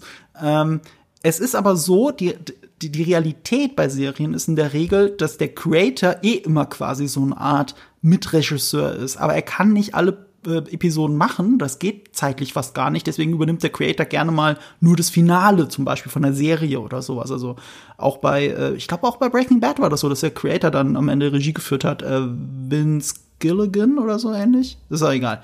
Ähm, und so, so ist es bei vielen Serien. Also der Creator ist in Wirklichkeit so eine Art Director, aber er kann es nicht alles parallel machen, weil äh, jede Folge einzeln vorbereitet werden muss. Dann werden es parallel teilweise produziert. Wenn du nur an Game of Thrones denkst, wo es in vier verschiedenen Ländern gleichzeitig gedreht wurde, teilweise, ne, mit verschiedenen Teams, dann geht das halt einfach nicht. Auch wenn das bei Boba Fett sehr viel von einem, von, von äh, LED-Screen passiert, ist trotzdem viel Parallelarbeit nötig, deswegen geht das nicht ganz. Aber es gibt John Favreau im Hintergrund. Aber selbst John Favreau, der ja selber Regisseur ist, äh, hätte immer mal wieder gerne bei Mandalorian Regie geführt, hat aber dafür nie die Zeit gefunden, hat er selber gesagt. Deswegen musste er es an andere Leute geben, die dann auch teilweise, zum Beispiel Bryce Dallas Howard, die ja schon mal bei Mandalorian oder auch Dave Filoni, der auch schon mal bei Mandalorian Regie geführt hat, das sind die Folgen, die sich anfühlen wie aus einer Hand. So, und Robert Rodriguez hat halt einmal eine Action-Episode bei Mandalorian gemacht. Die war auch grottig. Die ein bisschen überbewertet ist mit Boba Fett. Ich fand die scheiße. ein bisschen überbewertet ist. Ich, ich fand die cool, aber schon sehr Desperado-mäßig. So, also nicht passend zu Star Wars irgendwie. Und das haben sie aber als Anlass genommen, ihm gleich drei Action-Episoden zu geben. Das fand ich dann ein bisschen schwierig bei Robert Rodriguez. Ähm, und bei Star Wars ist es so, George Lucas war ja immer im Hintergrund, zumindest auch bei der Originaltrilogie, äh, um, um seine Hand drüber zu haben. Der hat ja auch angeblich den dritten Regisseur, Richard, wie hieß denn der nochmal? Ist ja egal, dem hat er ordentlich reingeredet. Der hat eigentlich nur gemacht, was George Lucas gesagt hat. Während der andere, Ivan Kirschner, der Episode 5 gedreht hat, der war der Lehrer von George Lucas an der, an der Hochschule. Und er wusste, dass George Lucas alles im Schnitt immer kaputt macht. Deswegen hat er angeblich jeden Take immer so gedreht, dass es einen Anfang und Ende gibt und nicht zu viele Takes, damit George Lucas das im Schnitt nicht kaputt machen kann. Deswegen hasst ja George Lucas bis heute Imperium schlägt zurück am meisten von allen Star Wars Filmen. Das kann man sich ja gar nicht vorstellen. Also Star Wars ist eine Geschichte von viel kreativer Macht und wenig kreativer Macht. Äh, auch J.J. Abrams hat sich nur um den ersten Film geschert und dann um, plötzlich um den dritten und sowas. Ähm genau, das ist aber, was du sagst, ne? Das ist ja genau das, was ich meine. Das ist so ein bisschen, das ist so Fluch und Segen, habe ich das Gefühl, mhm. bei, bei, bei Star Wars. Und ich habe das Gefühl, dass der Schlüssel für besseres Star Wars liegt irgendwie in der Koordination und der Absprache der verschiedenen künstlerischen Einflüsse, ohne dass ich jetzt hier ja. das Patentrezept habe, wie es genau funktioniert, weil wie gesagt schon immer verschiedene Einflüsse waren. Mhm. Aber du hattest zum du hattest früher zum, zumindest mit George Lucas, wie du es ja gesagt hast, jemanden, der da wahrscheinlich sehr akribisch drauf geachtet hat, was zumindest storytechnisch dann auch erzählt wird. Und er war ja auch immer am Set und hat den Regisseuren irgendwie drüber geguckt. Also war wahrscheinlich für den einen oder anderen Regisseur auch ein Pain in the Ass, keine Ahnung. Ähm, und es ist aber mehr so hingegangen zu so einer ähm, also wir sehen das ja auch auf, auf diese, wie hieß diese Star Wars Compilation Serie, wo jeder so ähm, eine andere Folge gemacht hat. Ah, Visions. Ja, genau, Visions und so. Ich habe das Gefühl, Star Wars entwickelt sich halt so mehr dazu, dass jeder sich so ein bisschen sein Star Wars machen kann. Ja, jeder Künstler kommt hin und sagt so, ich habe eine Vision von Star Wars, die wollte ich schon immer mal machen. Ich wollte schon immer mal so machen, ich wollte schon mal, es fehlt eigentlich nur noch ein Tarantino Star Wars, ja, der wieder irgendwie was ganz anderes macht. Und so interessant es auch ist, zu sehen, was jeder für sich aus Star Wars rausmacht, das kann ja auch wirklich sehr interessant sein, sein so wie man es eben auch bei Visions gesehen hat. Ähm, so, so schwierig finde ich es, wenn es Kanon ist, wenn es wirklich ähm, sich ja ins große Ganze mit eingliedern soll, dann finde ich, müsste es schon mehr eine Handschrift sein. Und da kann ich jetzt natürlich überhaupt nicht abschätzen, wie sehr äh, Dave Filoni und, und John Favreau da wirklich den Finger drauf haben oder nicht. Ich kann mir auch vorstellen, ohne es zu wissen, dass natürlich Robert Rodriguez, der ein Riesenname ist, immer noch, ähm, dass man dann einfach auch froh ist, so einen großen Namen zu haben, der das macht und dem dann wahrscheinlich nicht sagt hier, äh, sag mal, Robert Rodriguez, was hast du dir dabei gedacht, sondern, ne, sondern da wird dann gesagt, oh, richtig geil, äh, wie du das gemacht hast oder so. Kann ich mir vorstellen, weiß ich nicht. Ich, ich glaube halt einfach John Favreau, deswegen sage ich ja, man müsste ihm irgendwann den Stift aus der Hand schlagen. Der hat jetzt so gut angefangen, aber er macht ja parallel immer noch tausend andere Projekte, auch gerade bei Disney. Ja. Und äh, ich, ich, wir hatten ja schon mal die Anekdote hier, dass Timur Morrison selber, also der Darsteller von Boba Fett, der Meinung war, der redet doch viel zu viel. Er hat die Drehbücher gelesen, der redet viel zu viel. Also hat der John Favreau angerufen und der hat gesagt, nee, das muss so und das aus dem und dem Grund und er muss viel reden, aber keine Sorge, dann schneiden wir noch ein bisschen was raus, was sie dann auch nicht wirklich gemacht haben. Also, also John Favreau hat aus der Ferne mit ihm darüber diskutiert und war selber eigentlich nicht so richtig mhm. da, während sie das alles gemacht haben.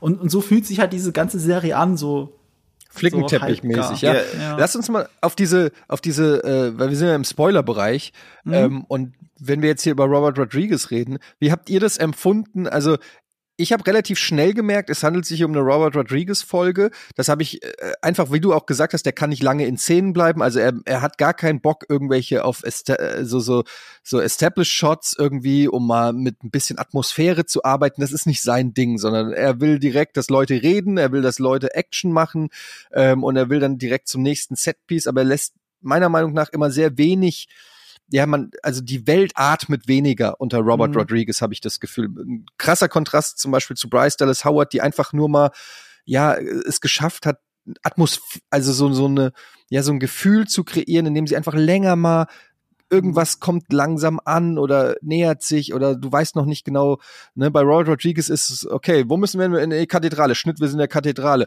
Was ist hier das Problem? Wir werden beschossen. Zack, wir werden beschossen. Ah, also es ist immer so, keine Ahnung, so underwhelming, finde ich. Ähm, natürlich hat er diese Rancor-Szene, die war schön inszeniert wieder und da merkst du dann, okay, der hatte so zwei Ideen für diese, für diese äh, Folge, die, da hat er seine Mühe, seine Aufmerksamkeit, seine Kraft reingesteckt und alles andere ist eher so nebenbei dafür da, dass eben diese zwei Szenen dann kommen. Ja, äh, also ich, finde, vieles passt hier noch mal rein in das, was wir hier gerade schon besprochen haben. Zum Beispiel, ähm, ich brauche nicht einen Regisseur, der alles macht, aber ich brauche eine einheitliche Vision. Und die einheitliche Vision, die wir haben, ist in erster Linie die von Rodriguez. Das ist seine Serie, habe ich das Gefühl, noch mehr als Favreau. Favreau ist äh, hundertprozentig Mando, aber Robert Rodriguez steht ja überall als Executive Producer drauf, weil der hat äh, Boba Fett hier mit reingebracht mhm. und war dann auch so happy und so weiter. Und das merkst du. Und in dieser Folge sind so viele Sachen, die passieren und die dramaturgische Fallhöhen haben sollen, sind einfach nur dumm konstruiert. Angefangen mit der Misere, in die sie sich selber bringen, indem sie sagen, nein, wir gehen nicht an den sichersten Ort, den wir erobert haben, den Tempel, wir bleiben in den Ruinen, weil Gründe. Okay. Und äh, später gibt es einen Moment, der war derartig doof und hat sich widersprochen innerhalb von fünf Minuten, dass ich es nicht verstanden habe, dass, äh, dass das durchging. Ich kann, ich kann kurz das ansprechen. Wir kommen da sowieso noch mal drauf zu sprechen. Aber, aber dann, dann sparst du doch kurz für später auf, okay, weil ich mich kurz Eddies Frage beantworten. Woran sieht man, dass es Robert Rodriguez ist? ähm, nicht nur die Länge der Shots, sondern kein Wunder, dass er immer wegschneidet, weil die Shots sehen ja nicht geil aus. Das ist oft Schuss gegen Schuss, Anschnitt, super simpel. Das ist kein einziger richtig geiler Money-Shot, auch mal nur in einem Dialog. Mhm. Ähm, du hast jetzt Bryce Dallas Howard auch als Beispiel genannt und da fällt mir sofort ein, als, ähm, als Mando auf dieser Ringworld ist und sein Kopfgeld abgibt, diesen Beutel mit dem Kopf drin auch wirklich. Das ist ein One-Shot gewesen. Der geht in den Fahrstuhl rein, One-Shot, er geht rau, er geht äh, durch dieses Casino oder was auch immer das nochmal war, eine Bar oder sowas, geht in den Hinterraum, äh, die Kamera kreist einmal komplett um den Tisch rum, während das Gespräch ist. Und das sieht auch nicht nur schön aus, sondern hat ja auch die Funktion, dir zu sagen, für ihn ist das unangenehm, dieses da reingehen, ein Kopfgeld abgeben, dabei aber verletzt sein und sie ja keine Schwäche nach außen zeigen, damit nicht alle Leute denken, sie können dich jetzt eher abknallen, anstatt dir das Geld zu geben und sowas und dich auch irgendwann noch mal engagieren. Und dann hört der One-Shot erst auf, als er endlich wieder im Fahrstuhl ist dass dieser schreckliche Moment für ihn vorbei ist. Deswegen ist es ein One-Shot. Nicht nur, weil es gut aussieht, sondern weil es uns was sagen soll. Und so hat Bryce Dallas Howard die ganze Zeit gedacht. Und Robert Rodriguez denkt überhaupt nicht so. Also wir haben ja schon die ganze Zeit drum rumgetänzelt, dass Boba Fett und Cat Bane sich duellieren. Also auch gerade dieser Moment, wenn Boba Fett hingeht und ihn überwältigt, da sind super viele Schnitte drin. Mhm. Und ich habe das jetzt äh, mir ganz genau noch mal angeschaut, kurz vor dieser Sendung. Und dann sieht man auch, dass das äh, zur Hälfte eben auch gar nicht Timo Morrison ist, sondern es ist ein Stunt-Double, das deutlich schlanker ist als er, aber auch einen rasierten Kopf hat. Wenn du ihn von hinten siehst, die Halbtotale von hinten, während er von dem Leichnam von Cat Bane weggeht, dann siehst du, das ist das Stunt-Double in Wirklichkeit. Das ist gar nicht er, weil sie alles nur in einer Bewegung geschnitten haben. Und Robert Rodriguez schneidet auch die ganze Zeit drumrum, damit du das nicht siehst. Bis zu dem Moment, wo Cat Bane ihm den Helm abreißt, ist es das Stunt-Double. Also ich habe mich schon gewundert, warum Boba Fett auf einmal so cool ist. Also natürlich, er hat den Helm auf, er reitet auf dem Ranker und so, aber er ist einfach cooler und wie er da steht und dann die coole Stimme von Timur Morrison. Und in dem Moment, wo Cat Bane ihm den Helm abnimmt und dann gibt's einen Schnitt und dann noch mal einen Schnitt rum und dann siehst du, dass Boba Fett auf einmal dicker geworden ist. Mhm. Weil jetzt Timur Morrison da liegt und nicht das Stunt-Tube, das ihn die ganze Zeit gespielt hat. Und, und, und Robert Rodriguez tanzt die ganze Zeit um diesen Fakt herum und schneidet drumrum und kann nichts wirklich stehen lassen aus technischen Gründen, aber auch, weil er ihm keine besseren Kameraperspektiven einfallen. Denn sie haben sich ein bisschen in eine Sackgasse manövriert, weil sie halt einen 60-Jährigen dahinstellen, der so tun soll, als wäre er Anfang 40. Nochmal, der Typ ist genauso alt wie Petro Pascal in der Storyline von Star Wars. Das ist aber offensichtlich nicht der Fall. ja. ja. Also mir ist es nicht so aufgefallen, dass da jetzt das Stunt-Tool ist. Wenn du es jetzt sagst, ich muss es mir gleich nochmal angucken, dann fällt es mir wahrscheinlich auf. Aber das ist noch nicht mal das, was mich so daran stört. Ich fand auch diese ganze Verfolgungsjagd mit diesen Robotern, ich fand die komplett Hanebüchen. Also wirklich, ich, ich erwarte ja jetzt nicht Ultrarealismus, ja, mhm. aber das war ja wie eine schlechte Folge A-Team aus den 80ern, ähm, mit, wo die mit Platzpatronen schießen, wie dieses Volk da einfach, also die, erstens mal die Typen brauchen fünf Minuten für eine 180-Grad-Drehung. Ja, das zeigt mir ja schon eventuell, dass die nicht so schlimm sind, wenn du nicht einfach nur in einer geraden Linie von denen wegrennst, ja, wo links und rechts lauter Seitengassen sind, aber die laufen einfach diesen Schlauch entlang, anstatt einmal nach links, nach rechts. Okay, ihr seid sicher offensichtlich, ja. Da fängt schon mal an. Dann dieses, was äh, Yves auch schon gesagt hat, wir verschanzen uns in einem Gebäude. Ähm, das ist auch schon so, so albern. Das ist die beste Taktik, die euch einfällt. Ihr wisst, es kommt zum Krieg, ihr wisst, es kommt zum Schlagabtausch, ihr habt hier den mega äh, Mandalorian und so weiter. Und das Beste, was euch einfällt, ist einfach irgendwo sich in, in, in so einem, in so einer Kneipe oder was weiß ich, Sanctuary oder was auch immer es ist, äh, zu verschanzen. Dann ähm, hast du diese Szene mit dem Schild, das wirkte wie so ein Videospiel. Ah ja, das Schild ist jetzt rot, jetzt kann ich den Chor angreifen irgendwie. Das ist, war wirklich so Videospiel-Action. Ähm, das ist maximal uncool, ja. Ich habe mir dann so nur überlegt, was hätte denn Steven Spielberg noch gemacht? Ja, da wären noch fünf mhm. parallele Sachen gewesen. Der muss den Reaktorkern irgendwo reinmachen, um den Strom auszustellen oder sonst irgendwas. Oder nee, du musst einfach nur mit dem Rancor fünfmal aufs Schild hauen und dann kommst du durch. Das ist einfach schon so, das ist für mich einfach un, un, unmotiviert auch ein Stück weit. Dieser ganze, diese ganze Action, die Typen haben nichts getroffen. Ja, du ja, siehst diese, ja. du, und die, und die provozieren das, dass man das denkt durch die Shots, ne? Du siehst so eine Over-Shoulder-Perspektive, so eine Third-Person-Perspektive, wie in so einem Videospiel von diesen, von diesen, ähm, Druiden oder von diesen Robotern. Und du siehst richtig, wie die links und rechts und oben und irgendwie so ein, wenn ein Stormtrooper einen Roboter baut im Prinzip, ja. Aber das ist ja in dem Moment komplett antiklimaktisch, weil du willst ja Spannung, ja. Du willst doch dann, ja. äh, triff doch wenigstens einen. Ich weiß, ihr wollt keine Unschuldigen töten, aber das geht halt nicht. Du, wenn du eine Bedrohung aufbauen willst, dann zeig mir doch mal, wie der einem in den Rücken schießt. Ja, und, und, und hier noch mal, um einzuklinken, okay? Clone Wars. Kinderserie. Erneut, Clone Wars, Kinderserie. Traut sich, was das angeht, so viel mehr und inszeniert es auch besser, weil du hast davor sehr richtig gesagt, Robert Rodriguez wollte irgendwie King Kong machen. Es gibt ein, ich glaube, drei Episoden-Arc in Clone Wars, der im Grunde genommen die Nacherzählung von King Kong ist, aber es richtig, richtig gut macht. Also unfassbar gut macht. Und hier hat sich, ich, ich war wirklich irgendwann gelangweilt. Es ist so ein bisschen wie bei den Transformers-Filmen, wenn du halt siehst, wie zwei Schrottplätze miteinander bumsen und es dir irgendwann einfach nur noch auf den Keks geht. Und so habe ich mich hier gefühlt. Und hinzu kommt dann auch noch, dass alles, was es in dieser Folge an Plot-Wendungen gibt, und ich muss das wirklich hier mit Anführungsstrichen sagen, da dachte ich mir, ach, das, das, das war doch klar, also es gab so ein paar Sachen, wo ich mir dachte, hä? Zum Beispiel fängt damit an, dass diese, dieser böse Pike-Syndikat-Typi äh, sagt, wir sind verantwortlich für den Tod der Tasken. Und ich, ach so, ist das, okay, ja, war mir klar. Also ich weiß, dass ihr euch gut verstanden habt mit diesen Bikern. Das ist jetzt der Twist? Okay, krass. Das war Wahnsinn. Ja, wir haben es ja alle So. vorhergesehen. Ich, Ja, äh, habe ich das nicht sogar gesagt in dieser Ich- äh, ich- in unserem ersten Podcast über über Boba Fett? Ja, ja, und, ich, ich, und ich so, das ist, das ist aber wahnsinnig vorhersehbar. So, wow. Und, und es wurde halt so suggeriert, als wenn es ein krasser Twist ist. Das ist so, als wenn ich mir jetzt hier diesen Vorhang so vor meine Augen mache. Okay, das sieht, das hört jetzt niemand, was ein Podcast ist. Und dann sage ich, ja, ihr erkennt mich nicht. Doch, ihr kennt mich absolut. Und das sind wir auch wieder bei Robert Rodriguez, weil er glaubt immer noch, dass wir alle zu dumm sind, das dann auch zu verstehen, was Ja, er ja, gerade gesagt ja. hat. Deswegen siehst du es noch mal als Flashback. Ja, wir haben Natürlich. das an die Wand gemalt und dann siehst du, wie es an der Wand gemalt ist. So, das, das brauchst du ja nicht. Das ist kein gutes Inszenier das ist keine gute Inszenierung. Ich gucke das ja immer mit Sebastian von Filmstarts und wir kommentieren das dann auch manchmal, während wir es gucken. Und ich glaube, unser Audiotrack wäre sehr witzig, weil als das Flashback kam zu von vor zwei Folgen und die und die Serie besteht nur aus sieben Folgen, sage ich: Ah, Sebastian, erinnerst du dich noch daran, was wir erst, was weiß ich, vor einer Woche gesehen haben? Und äh, das ist einfach nur dumm. Und hinzu kommt dann halt auch, und da habt ihr wieder recht, das Inszenatorische. Ich bin so froh, dass Cat Bane nicht eingeführt wurde, so wie er hier eingeführt wurde. Weil jetzt kommt er eigentlich, um Boba Fett zu trollen. Er sagt, ne, ne, ne, ne, ne, ne, ne, die Tasken wurden umgebracht von deinen Gegnern. Aber in äh, der letzten Episode von Dave Filoni war er der Todbringer, war er wirklich Angel Eyes. Er kam aus dem Nichts, man hat gesehen, wie quasi die Natur auf ihn reagiert. Man sieht, dass sich da so ein Windrädchen dreht. Er ist der Todbringer. Man weiß, er kommt jetzt in die Stadt und irgendjemand wird sterben. Das ist hier nicht der Fall. Er holt Boba raus, sagt, ne, ne, ne, ne, ne, ne, ne, deine Freunde sind tot.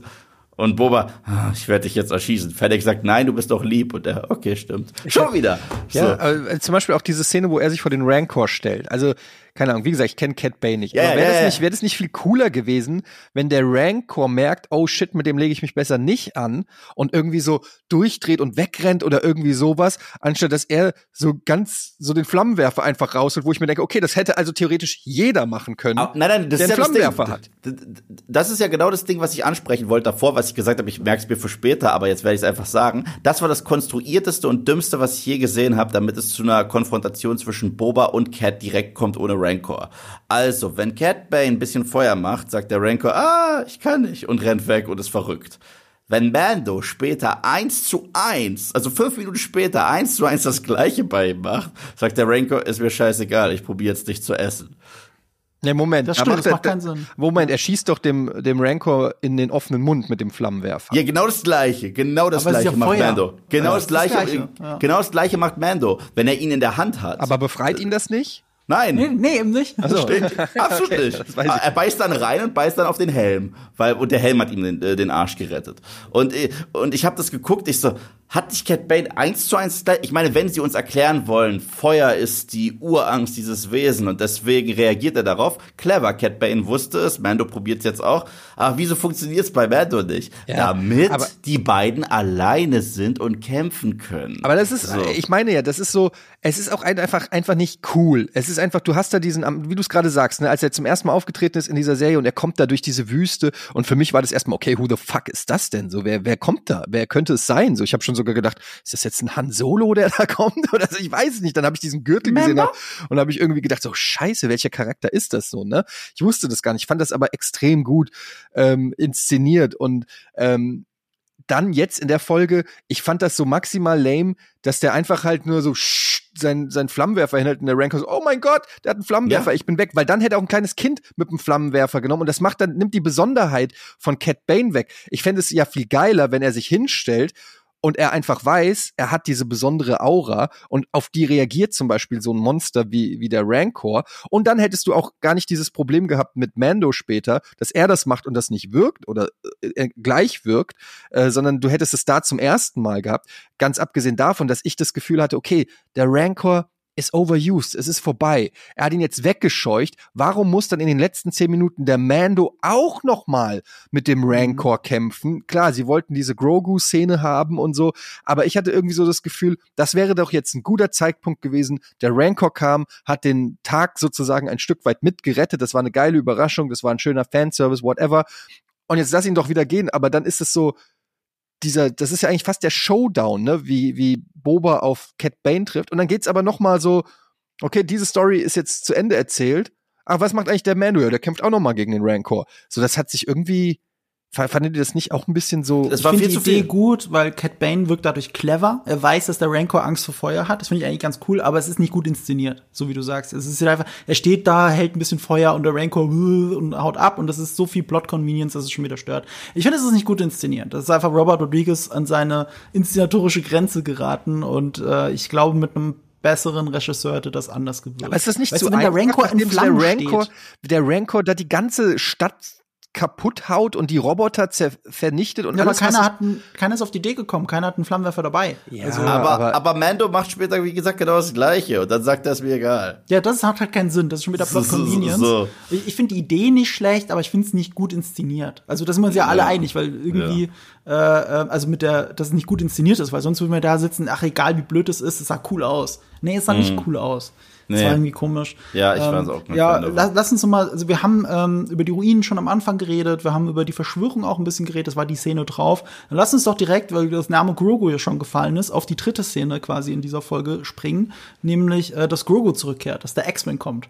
Und ich war erst so, oh nein, jetzt kommt doch noch mal Luke Skywalker. Ich dachte auch. Muss er jetzt dachte, auch den Tag retten? Ich war sehr erleichtert, dass, dass Grogu da drin saß und dass R2 ihn geflogen hat. Und wie ging es euch dabei? Ich fand es ein bisschen komisch, ehrlich gesagt, weil was muss, also was ist passiert? Luke Skywalker hat Grogu in seinen X-Wing gesetzt und R2D2 mhm. gesagt, flieg mal nach Tatooine. Ja? ja? Aber wobei ich mich frage, woher er das wusste. Ja, gut, aber das kannst du ja immer erzählt? mit, das kannst du halt immer mit Macht und Luke Skywalker von mir aus erklären. Das finde ich nicht okay. so schlimm. Ich finde eher fragwürdig, weil die Folge davor war Mando da. Mhm. Ja, und da wurde ihm quasi auch auf, durch eine, auf eine sehr emotionale und traurige Art erklärt, du musst loslassen. Er muss jetzt hier seine Zeit verbringen und er muss jetzt groß werden, ohne Schuldgefühle und ohne Sehnsucht und weiß ich nicht was, um ein Jedi oder die, in die Künste der Macht eingewiesen zu werden oder was auch immer. Schnitt, nächste Folge wird er von eben den gleichen Leuten per Autopilot zum Mando geschickt. Es gibt einen großen Unterschied. Ähm, Ahsoka hat Jedi gelernt. Also wirklich, sie war Jedi. Ist, ist sie auch wieder Jedi, oder? Wie war das? In Clone Wars hat sie ja den, den Orden verlassen. Am Ende war sie auch nicht mehr Mitglied der Jedi, glaube ich. Eigentlich ist sie auch am Ende nicht mehr Jedi. Genau. Deswegen, genau. ja. Ja, aber ist egal. Auf jeden Fall, sie hat, sie ist bei den Jedi aufgewachsen. Sie kennt ja. die Regeln. Sie weiß, dass es so sein muss. Und das ist ja auch so. Luke Skywalker sagt das ja auch so. Wenn du Jedi sein willst, musst du so handeln. Aber Luke Skywalker wurde selbst mal vor die Wahl gestellt. Nämlich von Yoda, wenn ihr euch erinnert, in Episode mhm. 5. Bleib hier und trainiere und werde ein Jedi oder rette deine Freunde, weil du, weil du nicht darüber hinwegkommst. Aber dann kannst du auch kein Jedi sein. Und ähm, Luke kennt diese Wahl und off offeriert das auch Grogu und er, da er selber diese Wahl schon mal getroffen hat und sie trotzdem das Richtige für ihn war, hilft der Grogu sogar dabei, zurückzukehren. Das macht für mich sogar ziemlich viel Sinn, ohne dass man es aussprechen muss. Ja, aber das, das hast du dir jetzt so in deinem Kopf zusammengereimt. Das zeigt die Serie doch so nicht. Naja, die Serie zeigt sehr deutlich, also gerade in der in der in, in, dieser vorletzten Folge, die Parallelen zwischen dem Training von äh, Yoda und Luke und eben Grogu und ja. Luke. Nur haben sich ja die Rollen vertauscht, der Meister und der Schüler. Und die Wahl am Ende ist dieselbe wie in Episode 5. Und ich glaube nicht, dass das ein hm. Zufall ist. Okay, also, also wir haben, das ist definitiv wir haben ja, wir von Dave Filoni. Die vorletzte Folge endet ja mit dieser Wahl zwischen dem Lichtschwert genau. von Yoda und der, ähm, der, Kettenhemd. der, dem Kettenhemd vom Mando, ne? Und wir wissen ja. nicht, mhm. was er macht, so. Und jetzt wissen wir, okay, er hat sich offensichtlich für das Kettenhemd entschieden, also will er auch nicht die, den, den Weg des, der ja. Macht gehen. Also er hat quasi, ähm, Luke Skywalker gesagt, nö, dann, also wenn du mir schon die Wahl lässt, dann, dann ja. gehe ich wieder zurück. Okay, wenn du das so erklärst anhand von dessen, ähm, wie das auch Luke Skywalker gemacht hat, stimmt es, dann macht dann macht es auf jeden Fall Sinn. Dann hätte ich mir irgendwie, ich hatte diese Connection ehrlich gesagt in dem Moment Ach so, du hast gedacht, dass, dass, dass Luke Skywalker ihn losschickt, um Jedi zu sein und rettet den Tag oder was? Ja, ich hatte so irgendwie, ich hatte irgendwie das Gefühl ah. auch, also ehrlich gesagt, ist vielleicht auch ein bisschen doof jetzt, wo du sagst, aber mein erster Gedanke war, okay, der hat scheinbar die Ausbildung abgeschlossen, deshalb sieht, so. sieht man ihn auch als Ach erstes so, so mit Jedi-Kraft. Also er, er kommt ja zurück, Grogu, und macht direkt mal irgendwie Jedi-Action. Mhm. Und deshalb habe ich gedacht, okay, der, der ist einfach so talentiert, äh, der hat jetzt in den letzten zwei Wochen alles gelernt, was man lernen muss und kann jetzt wieder, also so wirkte es für mich. Aber jetzt, wo du sagst, macht es natürlich mehr Sinn, mhm. dass er sich auch ähm, mehr für, für einfach ähm, für die Liebe anstatt für die Ausbildung mhm. entschieden hat. Ich meine, was er gelernt hat, hat er gelernt. So war Luke ja auch so. Er ist ja. ja auch als unausgebildeter, aber schon mit Fähigkeiten ausgestatteter quasi Jedi gegen Darth Vader angetreten. Und eigentlich haben wir das hier so ähnlich, du halt nur ohne Darth Vader und ohne Lichtschwert. Mhm. Ja. Da hängen auch noch ganz andere Sachen dran. Also ah, da gibt's auch super Star Wars Videos dazu. Eigentlich dürfte das Lichtschwert gar nicht da sein, weil es wurde ja. in den Comics, in den kanonischen verbrannt und lauter. Das von Yoda oder was? Das yeah. Yoda. Aber man kann auch argumentieren, dass er halt mehr Lichtschwerter hat, weil Anakin hatte auch schon mehrere Lichtschwerter und sowas in seiner Ausbildung. Also ist doch alles fuck egal.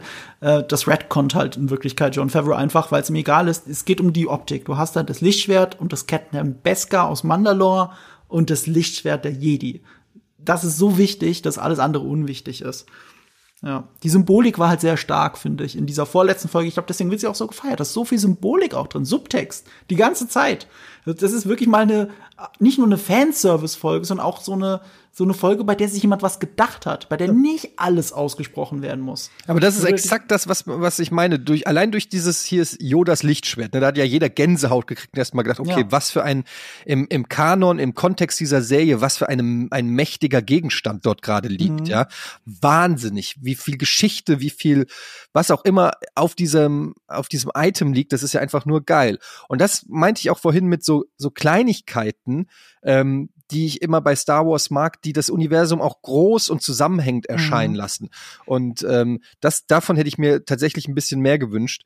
Das hat mir so ein bisschen gefehlt. Ich habe gerade in dieser letzten Folge immer mehr so dieses Gefühl von einzelnen Szenen gehabt, wie ich es auch schon gesagt habe, ne, die wir wollen eine Szene, stellt euch vor, ich ich habe ich sehe dann immer so diesen Marketing-Tisch oder diesen Tisch, wo die alle an einem ja, wo in einem Raum sitzen und ihre Ideen pitchen. Und dann sagt Rodriguez, und dann kommt Boba Fett mit dem Rancor über die Dächer. Und alles ja, so, die, die, ja, Mann. Die, die, die, sitzen einfach zu Hause und hauen Spielzeuge ne gegeneinander, ja. habe ich das Gefühl. und so machen sie die Episode.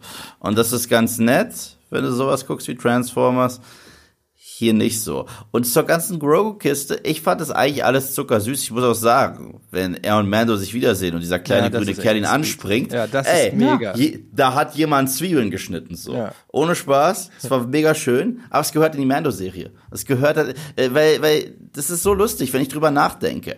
Alle Szenen in dieser Episode, die irgendwie einen emotionalen Bezug hatten, haben nichts mit Boba Fett zu tun. Ja, nichts. Also wirklich gar nichts. Und das dürfte so krass nicht der Fall sein. Ich fand es mega schön. Alles zwischen Mando und Grogu finde ich wundervoll. Und ich freue mich auch, die beiden wiederzusehen in ihrer dritten Season. Mhm. Aber die ganze Boba-Nummer.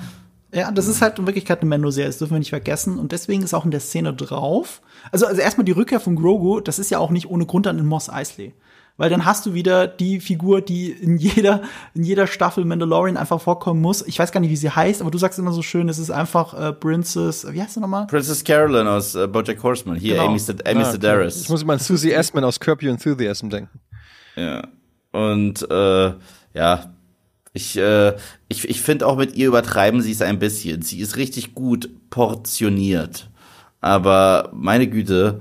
Ich finde die halt schon nett und witzig. Ich finde, die, die passt mittlerweile zu Tatooine, zumindest das, was sie da aufgebaut haben, was jetzt Tatooine sein soll, dann passt sie da rein. Und in der Szene drauf ist es ja auch wieder Fennec Shand, die auch in Mandalorian natürlich eingeführt worden ist, ähm, die dann über den großen Plan redet.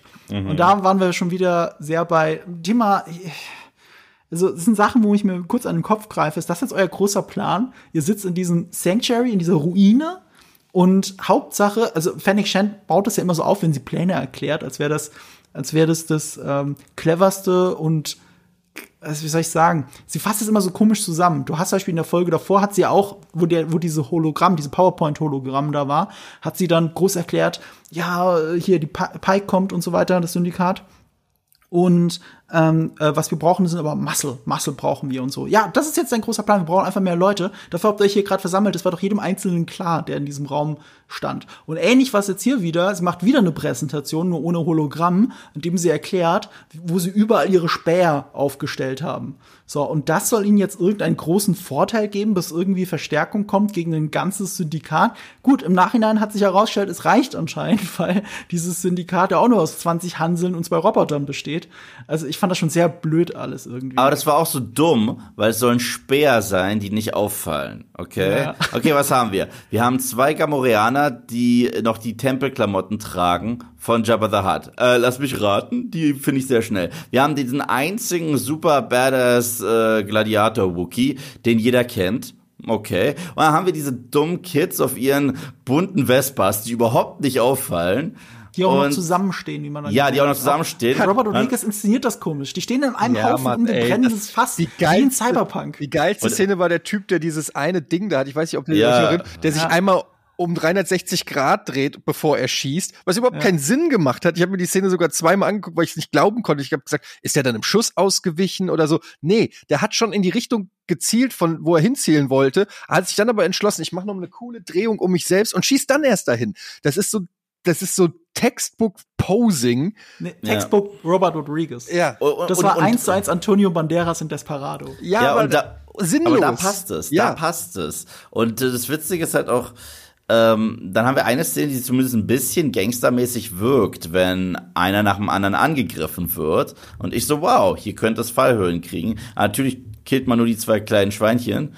Ähm, ich finde eine Welt sehr unfair, in der die sterben und diese Vespa-Kids leben dürfen. So, aber egal. Ich glaube, von Oh, denen ist auch noch einer gestorben oder Ja, so. aber- aber- Und, und das war's dann aber auch schon. Das waren alle Verluste auf der guten Seite für den Rest dieser Folge. Ich habe Ja. nicht gesehen, also vielleicht habe ich auch nicht richtig hingeschaut, aber ich habe nicht gesehen, dass nur eine einzige Person aus Freetown tot umgefallen ist, während sie, genau wie Eddie gesagt hat, die, die laufen alle geradeaus, anscheinend zehn Minuten lang, weil in der Zwischenzeit sind andere Sachen passiert, äh, diese Straße entlang, während da eigentlich doch viel zu langsam Roboter hinter denen herläuft und dann immer noch in den Boden schießt. Ja. Das ist ja wie Fische in einem, also Dynamitfischen in einem Fass und trotzdem trifft diese Druidika große. Ja, vergleich nichts. das mal vor allen Dingen ähm, mit der Szene von War of the Worlds von Steven Spielberg, was eine sehr ähnliche Szene ist, ähm, wo links und rechts die Leute einfach sterben und dadurch das Ganze überhaupt eine Dramatik kriegt, auch diese, diese Verfolgungsjagd mit Tom Cruise, weil du dir denkst, okay, ein ein falscher Schritt oder irgendwie zu ein Meter weiter links und es ist einfach Ende Gelände. Und das hast du hier überhaupt nicht. Die, sie, sie schaffen die eigene Bedrohung ab durch so, durch sowas. Ja, dann denke ich mir, okay, wenn ihr das nicht zeigen könnt, weil Kinderserie oder so, was ja eigentlich Quatsch ist, weil da, wir sehen ja später genug, der Rancor Leute frisst, gegen die Wand klatscht und weiß ich nicht was. Also da hätte man dann, wenn, wenn, wenn die Ansage ist, okay, wir können fünf Leute umbringen pro Serie. Keine Ahnung, ob sowas gibt, aber vielleicht ist das so, ja. Dann musst du dir einen davon für diese Szene reservieren, damit das Ganze eine gewisse Tragweite bekommt und nicht wirkt wie ein, ja, wie ein Karl-May-Festspiel. Ja, so wirkt es halt tatsächlich. Ich musste noch an, eigentlich hatten wir in der Serie Godless, weil ihr die kennt auf Netflix, ähm, eine ähnliche Ausgangssituation, nämlich, dass man eine Stadt verteidigt, indem man sich in einem Gebäude wirklich aber dann verbunkert. Und das ist auch ein riesiges Massaker. Da sterben sehr viele Leute, die mal, die auch die auch vor allem größere Rollen hatten in dieser Serie, ne, wo der Handlungsstrang eigentlich gar nicht beendet ist. Und dann sterben die da alle. Du rechnest eigentlich nicht damit. Und das ist halt so krass. Ähm, und das kann auch so eine beängstigende, also all das, dieses Massaker in Mos Espa ist es ja eigentlich. Aber wo ist denn das Massaker? Weil von den Guten stirbt keiner und es gibt auch kaum Zivilisten. Du siehst ja niemanden. Du siehst niemanden Ja. auch nur mit dem Kopf aus dem Fenster gucken, was da passiert. Aber das sind doch überall Häuser. So, also diese, du hast vorhin von Gravitas der gesamten Serie gesprochen. Also ich finde auch die Gravitas in der Action von Robert Rodriguez in dieser Folge ist halt nie wirklich spürbar. Du hast Droiden, die nichts treffen, du hast keinen, der tot umfällt, außer die gesichtslosen Pike-Syndikat-Leute. Und, ähm, und das sind ja nicht mal viele von denen. Also es ist ganz merkwürdig, dass es alles sich so leer anfühlt, diese ganze Stadt. Naja, gut. Also so viel zum Plan von Fennec Shand, der eh blöd ist. Hauptsache wir spähen die aus. Ja, dann wisst ihr, wann die da sind. Und dann seid ihr immer noch nicht mehr Leute. So, das ist jetzt kein großer Plan. Es ist irgendwie eigentlich fast verständlich, dass überall Leute stationiert sind. Deswegen fand ich das alles ein bisschen, bisschen merkwürdig. Aber dann äh, der Szene, aber dieser, dieser Monolog wird dann durchbrochen, dadurch, dass Cat Bane einfach vor der Tür steht. Ja, und der trollt ihn ja nur kurz. rauskommt. Also er kommt ja nur und sagt, hä, hä, hä, hä, hä, die Tasken wurden umgebracht vo- vo- vom Pike-Syndikat. Das ist eigentlich nur dafür da, Und Und- jeder wusste es bloß halt Boba Fett nicht. Und das weil ist er doof ist. Ja, weil er doof ist. So, ja. Und dann äh, ist er auch kurz davor, zumindest Badass zu sein. Dann sagt Fennec, nein, mach das nicht. Sonst denken Leute eventuell, du bist die Hauptfigur in dieser Serie. Und dann geht er wieder rein. Ja, ich verstehe. Warum sollte er das nicht machen? Was war der Grund, ihn nicht zu erschießen? Fennec ist auch so inkonsequent. Manchmal ist sie, also sie hat definitiv mehr äh, zu bieten als er. äh, wenn es darum geht, ein eiskalter Killer zu sein. Es sei denn, sie entscheidet sich mal eben, dass das nicht in Ordnung ist.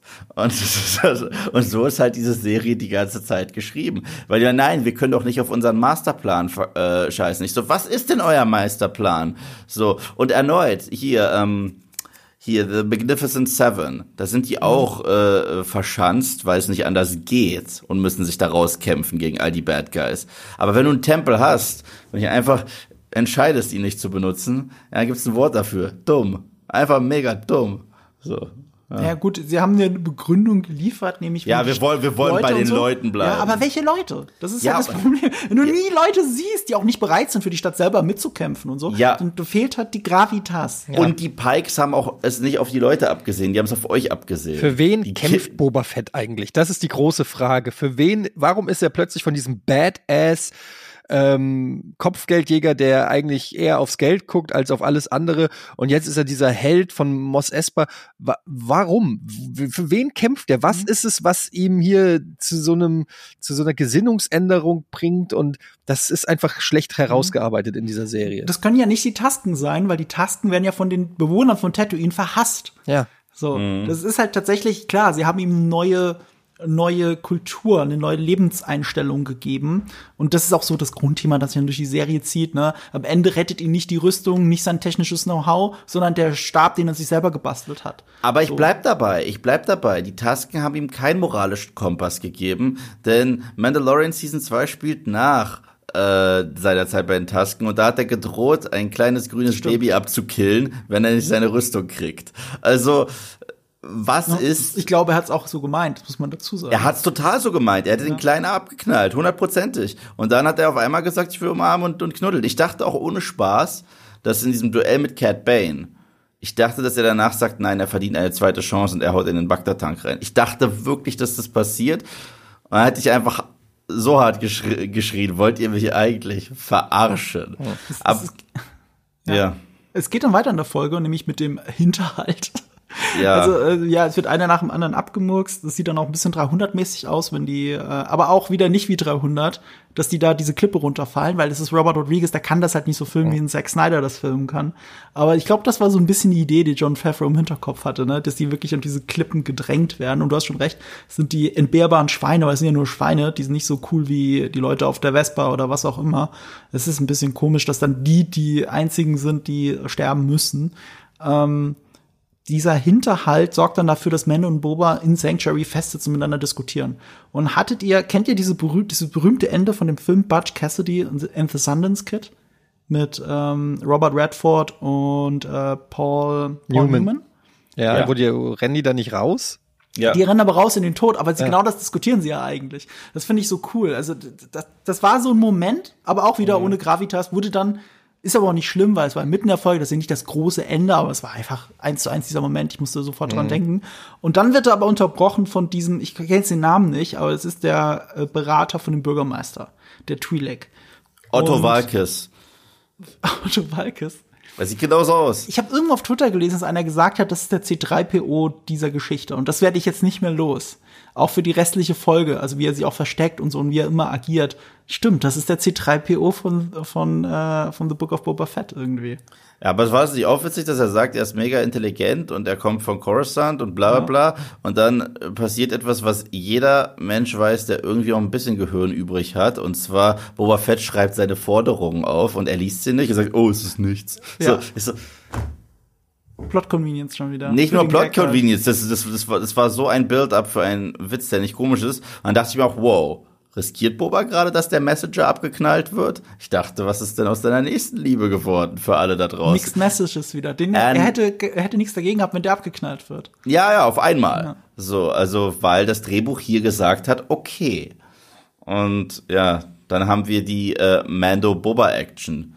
Und ja, es war ganz nett. Es war ganz nett, die beiden so als Team-Up mal zu sehen. Es war ganz nett zu sehen, dass Boba nicht hin und her läuft, sondern zumindest mal was macht.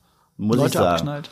Ja, also das wollte ich schon ein bisschen sehen und die Szene hat mir auch ein bisschen Spaß gemacht. obwohl sie sehr wild geschnitten war. Aber ich äh, hatte mit der Szene schon meinen Spaß, muss ich sagen. Was, was, was mir übrigens aufgefallen ist, und das ist nur eine kleine Randnotiz, ähm, das hat man schon gesehen in dieser Folge, wo sie diese Train Robbery machen. Nämlich, dass das Pike-Syndikat neue Waffen ins Star Wars-Universum gebracht hat. Und die kommt euch vielleicht bekannt vor, dieses Gewehr, das ihr die ganze Zeit da seht. Das ist eine meiner Lieblingswaffen aus Battlefield und Call of Duty, äh, nämlich die VSS Venturus, so eine russische Waffe. Und was ich sehr bemerkenswert finde daran ist, es ist eine Geschichte, also seit dem ersten Star Wars sind immer echte Waffen, früher noch Erster und Zweiter Weltkrieg, heute auch moderne Waffen, ähm, die sie dann so modifizieren, dass es Space-Waffen sind. Und das hier ist die Originalwaffe, wie ihr sie auch in Battlefield 3 und 4 spielen könnt, bloß ohne Magazin. Die haben nichts dran verändert. Das ist einfach ein russisches Gewehr für Spezialeinheiten, wo kein Magazin drin ist. Und das ist jetzt eine neue Waffe in Star Wars. Die ist jetzt kanonisch. Das finde ich ganz witzig, weil ich die gerne in Spielen spiele. Und das heißt, wenn irgendwann doch noch mal ein neues Battlefront kommt oder vielleicht ein Update, äh, dann möchte ich bitte, dass diese Waffe drin ist und möchte mit der spielen. Das ist nur eine kleine Randnotiz. Wusstet ihr eigentlich, dass die äh, Shannick, äh, äh, Fennec Shang Darstellerin ähm, die Chun Li aus Street Fighter ja, ist. Ja, ja, wir, wir haben einen ganzen Podcast zu Guilty Pleasures ge okay, äh, gemacht okay. und haben auch schon über sie gesprochen. Ja, sie, sie ist, sie geht auch auf die 60 zu und sieht ja, nicht so aus. Sie Wahnsinn. altert einfach nicht. Sie Wahnsinn. altert nicht. Sie und äh, Ralph Macchio. Ja. Weiß, Jennifer Beals auch. Jennifer ja, Jennifer Beals, ist auch äh, fast 60. Ja. Und, und die läuft da halt nackt durch diese, durch diese Serie und du siehst ja. dir das halt null an. Null. Also, also null. sie war die, ähm, wie hieß sie nochmal, Graza oder so? Gaza. Also die Gaza, die halt diese Sanctuary angeführt, äh, diese, äh, das ist Jennifer Casino. Beals. Ja, das, das ist Flashdance. Ja, Mann. Ja. Krass. Ja. ja. Das war das also für mich ist das eine der wenigen traurigen Sachen, die in der Gegenwart überhaupt passiert sind, dass halt dieses Ding in die Luft geflogen ist. Das ja, war so typisch Mafia. Das hätte die ganze Serie eigentlich sein müssen. Total. So ist, ja. Du, du auch die Szenen, wo hier nicht Chewbacca äh, angegriffen wird, äh, an sich cool, aber ich fand es halt auch witzig, wie häufig er nicht stirbt. So, also äh, äh, äh, schön gesagt. Also, also es gab so, so, so fünf Szenen, in denen er nicht stirbt. So, so, so einmal wird er abgestochen, so von allen Seiten. Ich so, wow, das ist richtig der Pate Goodfellas-Stil. Mhm. Wow. Okay, nein, doch nicht. Er humpelt an. Ich so, oh, er, er fällt gleich hin. Er fällt hin, steht aber wieder auf und macht weiter. Ich so, okay. Aber jetzt stirbt. Und er stirbt einfach nicht.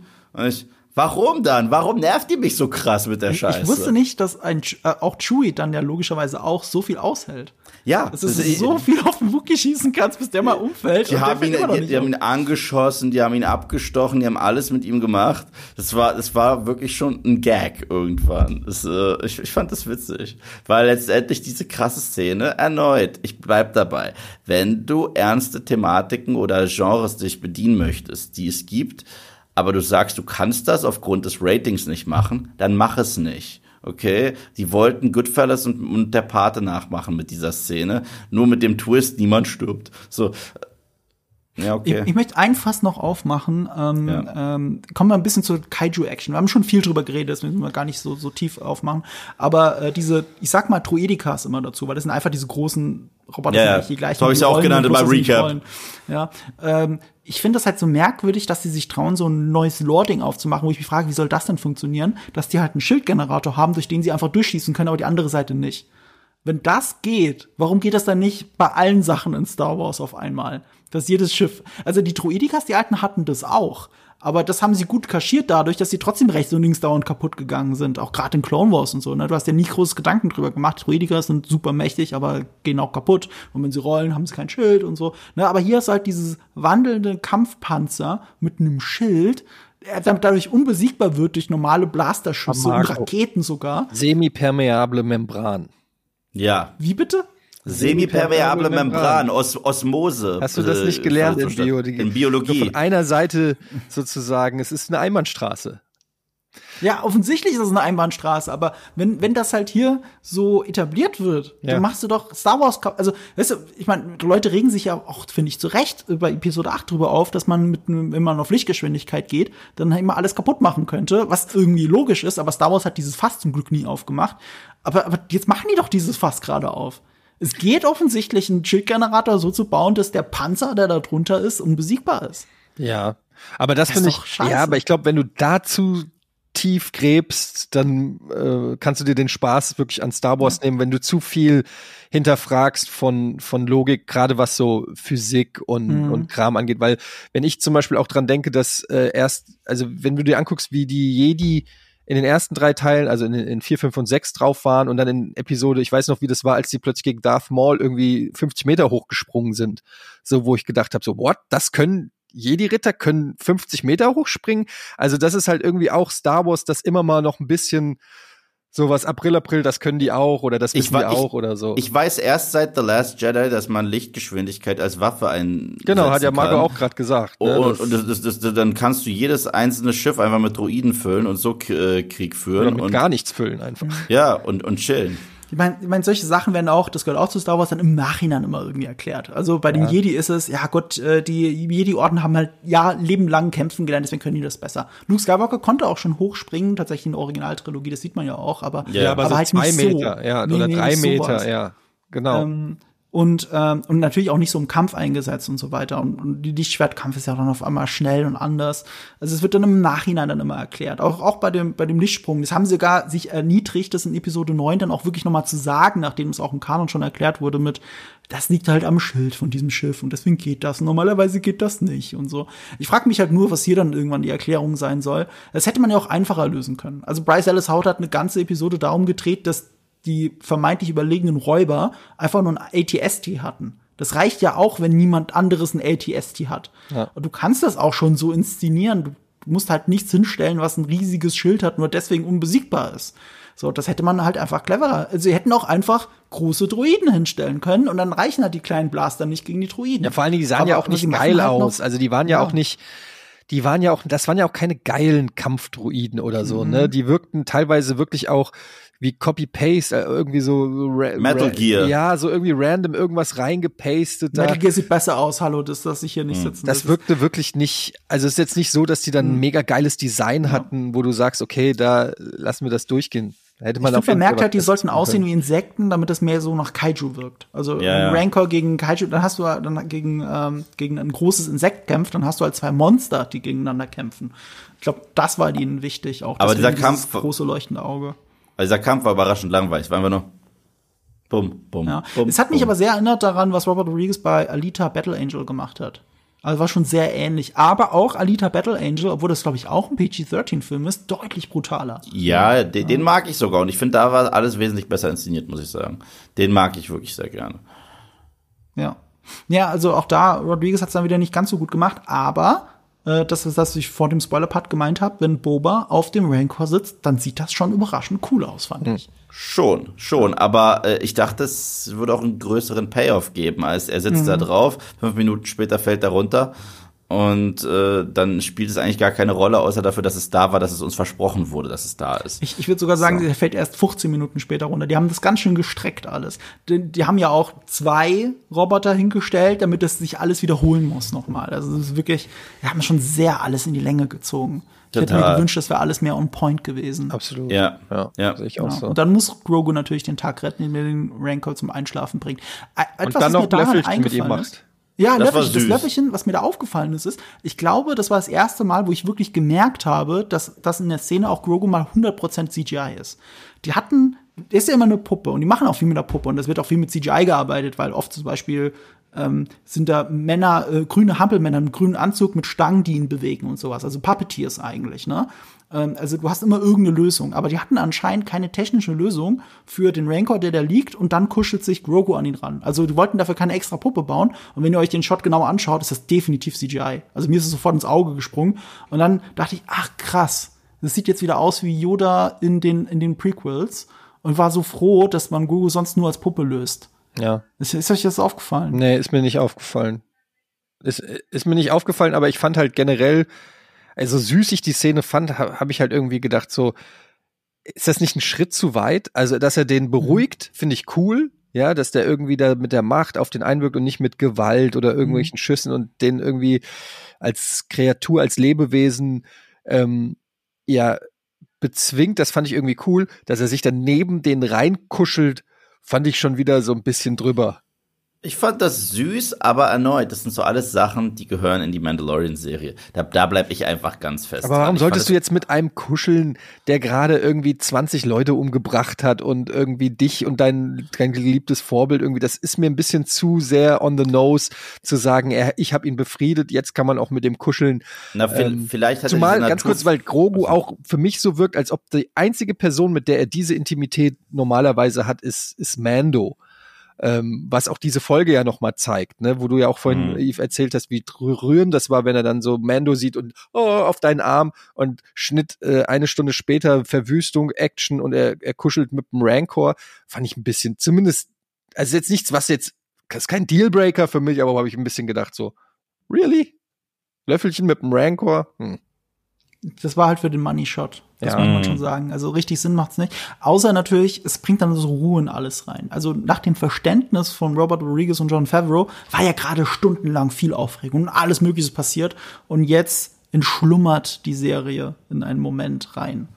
Mhm. Und ja, ich glaube, das war so ein bisschen die Idee dahinter, aber es ist ein bisschen aufgesetzt, aber ist auch irgendwie süß. Also, ich, ich bleib dabei, das ist ja keine, in Wirklichkeit keine Boba Fett-Serie, das ist The Mandalorian 2,5, dann passt es auch. Es ist ja nicht umsonst so, dass der letzte, dass der vorletzte Shot Nein, dieser der Serie. Letz, der letzte der, Shot. Der nee, Serie. aber der vorletzte Shot ist äh, Boba Fett ja, ja. mit äh, ohne Helm natürlich, weil ähm, Entmystifizierung. Boba Fett steht irgendwo da, füttert den Wookie mit Melonen. Noch zehn andere stehen drumrum wie in einem komischen Familienfoto. Aber Boba Fett ist auch nicht das Zentrum dieses Fotos. Er, er ist am Rand, er ist ganz links und guckt auch nur er ist einer von vielen. Also er selber spielt überhaupt gar keine Rolle. Und dann der Shot drauf natürlich.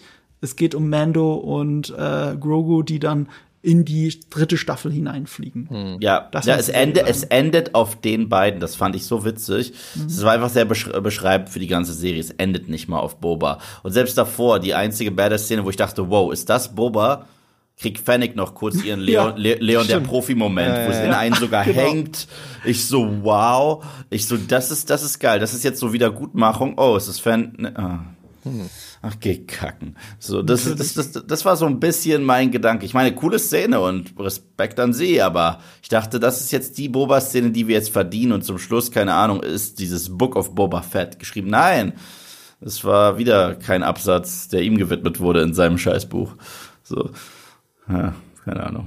Ja, so endet das alles. Habt ihr sonst noch irgendwas zur Handlung selber zu sagen? Soll ich sagen, ja, Ende gut, alles gut oder irgendwie nicht? Irgendwie geht's ja weiter. Ja, ähm, es gibt auch diese topische Post-Credit-Scene, ne? Ach, ja, stimmt, die habe ich gar nicht aufgeschrieben. Ja, Cop, Cop Vance lebt, weil niemand tot bleibt in Wer Star ist das? Wars. Wer war das? Der, der hier Marshall, der, der letzte Woche äh, niedergeschossen wurde, Timothy Oliphant. What? Ja, der ist jetzt im Bagdad-Tank und der kriegt jetzt noch auch bionische Körperteile von Mr. Typi aus der Bar. Äh, der auch Fennec ähm, Das war Timothy Oliphant? Ja, ja. ja. Oh, man, ja. das gucke ich mir direkt nochmal an. Ja, yeah. Das hab, das, ich habe mich die ganze Zeit, ich habe sogar einmal pausiert und geguckt, kenne ich den? Ja, ich kenne den nicht. Wahrscheinlich ja, wieder irgendwas. Oliphant, ja, die haben den da hingebracht. Deswegen hat ja auch schon äh, Boba gesagt, äh, als sie, als sie ihn fragt, irgendwie, gehst du noch mal baden? Und er, nee, mein Bad wird gerade besetzt. So, ja. Ach, okay, jetzt im Bagdad-Tank. Im Bagdad-Tank drin. Okay, das jetzt sehe ich. Das ist Timothy Oliphant. Ja, weil er auch ein coolerer Charakter war als Boba. Aber wer ist der andere? Der andere ja. ist der, der Typ aus der Bar, der Fennec gerettet hat und ihr diesen künstlerischen Magen-Darm-Trakt da gegeben hat. Und das ist ein Cameo, weil das ein berühmer Musiker ist, aber ich kann ihn gerade nicht, ich habe mir den Namen nicht gemerkt. Das, äh, ja. Der das Feuerzeug so. äh, als genau. Hat. Genau. Und äh, ja, einer von den Kids aus Alita ist das. Und ja, ich dachte auch, das ist jetzt die Post-Credit-Scene. Naja, also in dem Fall war es schon gerechtfertigt, weil ich habe mich wirklich die ganze Folge gefragt, was ist denn mit Cobb Vance? Wann kommt er zurück oder wann erwähnt ihr nochmal, dass er überlebt hat? Weil für mich war eigentlich so klar, dass er diese vorletzte Folge überlebt hat. Ähm, er hat ja den Schuss nur in die Schulter gekriegt, was ja bei Helden in Star Wars dann reicht, dass sie dem nicht weg sind. Ähm, und ihm wurde ja auch sofort geholfen. Und dann haben sie das gar nicht mehr adressiert. Sie haben auch mhm. nur gesagt, he was gunned down, was ja nicht bedeutet, dass du auch erschossen wurdest, sondern du wurdest niedergeschossen. Das sind ja. zwei verschiedene Sachen. Und ähm, deswegen habe ich eigentlich damit gerechnet, dass mir die Serie das auch irgendwann erklären will, aber sie haben es dann für Post-Credit aufgehoben. Ich sag auch, Cat Bane ist nicht tot. Da, da, da flackert noch was auf seinem äh, Brustgürtel. Doch, doch, doch, da flackert was, macht sogar noch ein Signalgeräusch. So ping. Ach, wirklich? So Ping, ja. ja, wie so Ping-Nachricht. Ich, ich also, sag mal so, wenn, wenn Robert Rodriguez da länger drauf gehalten hätte, hätte ich mir vielleicht diese Gedanken gemacht.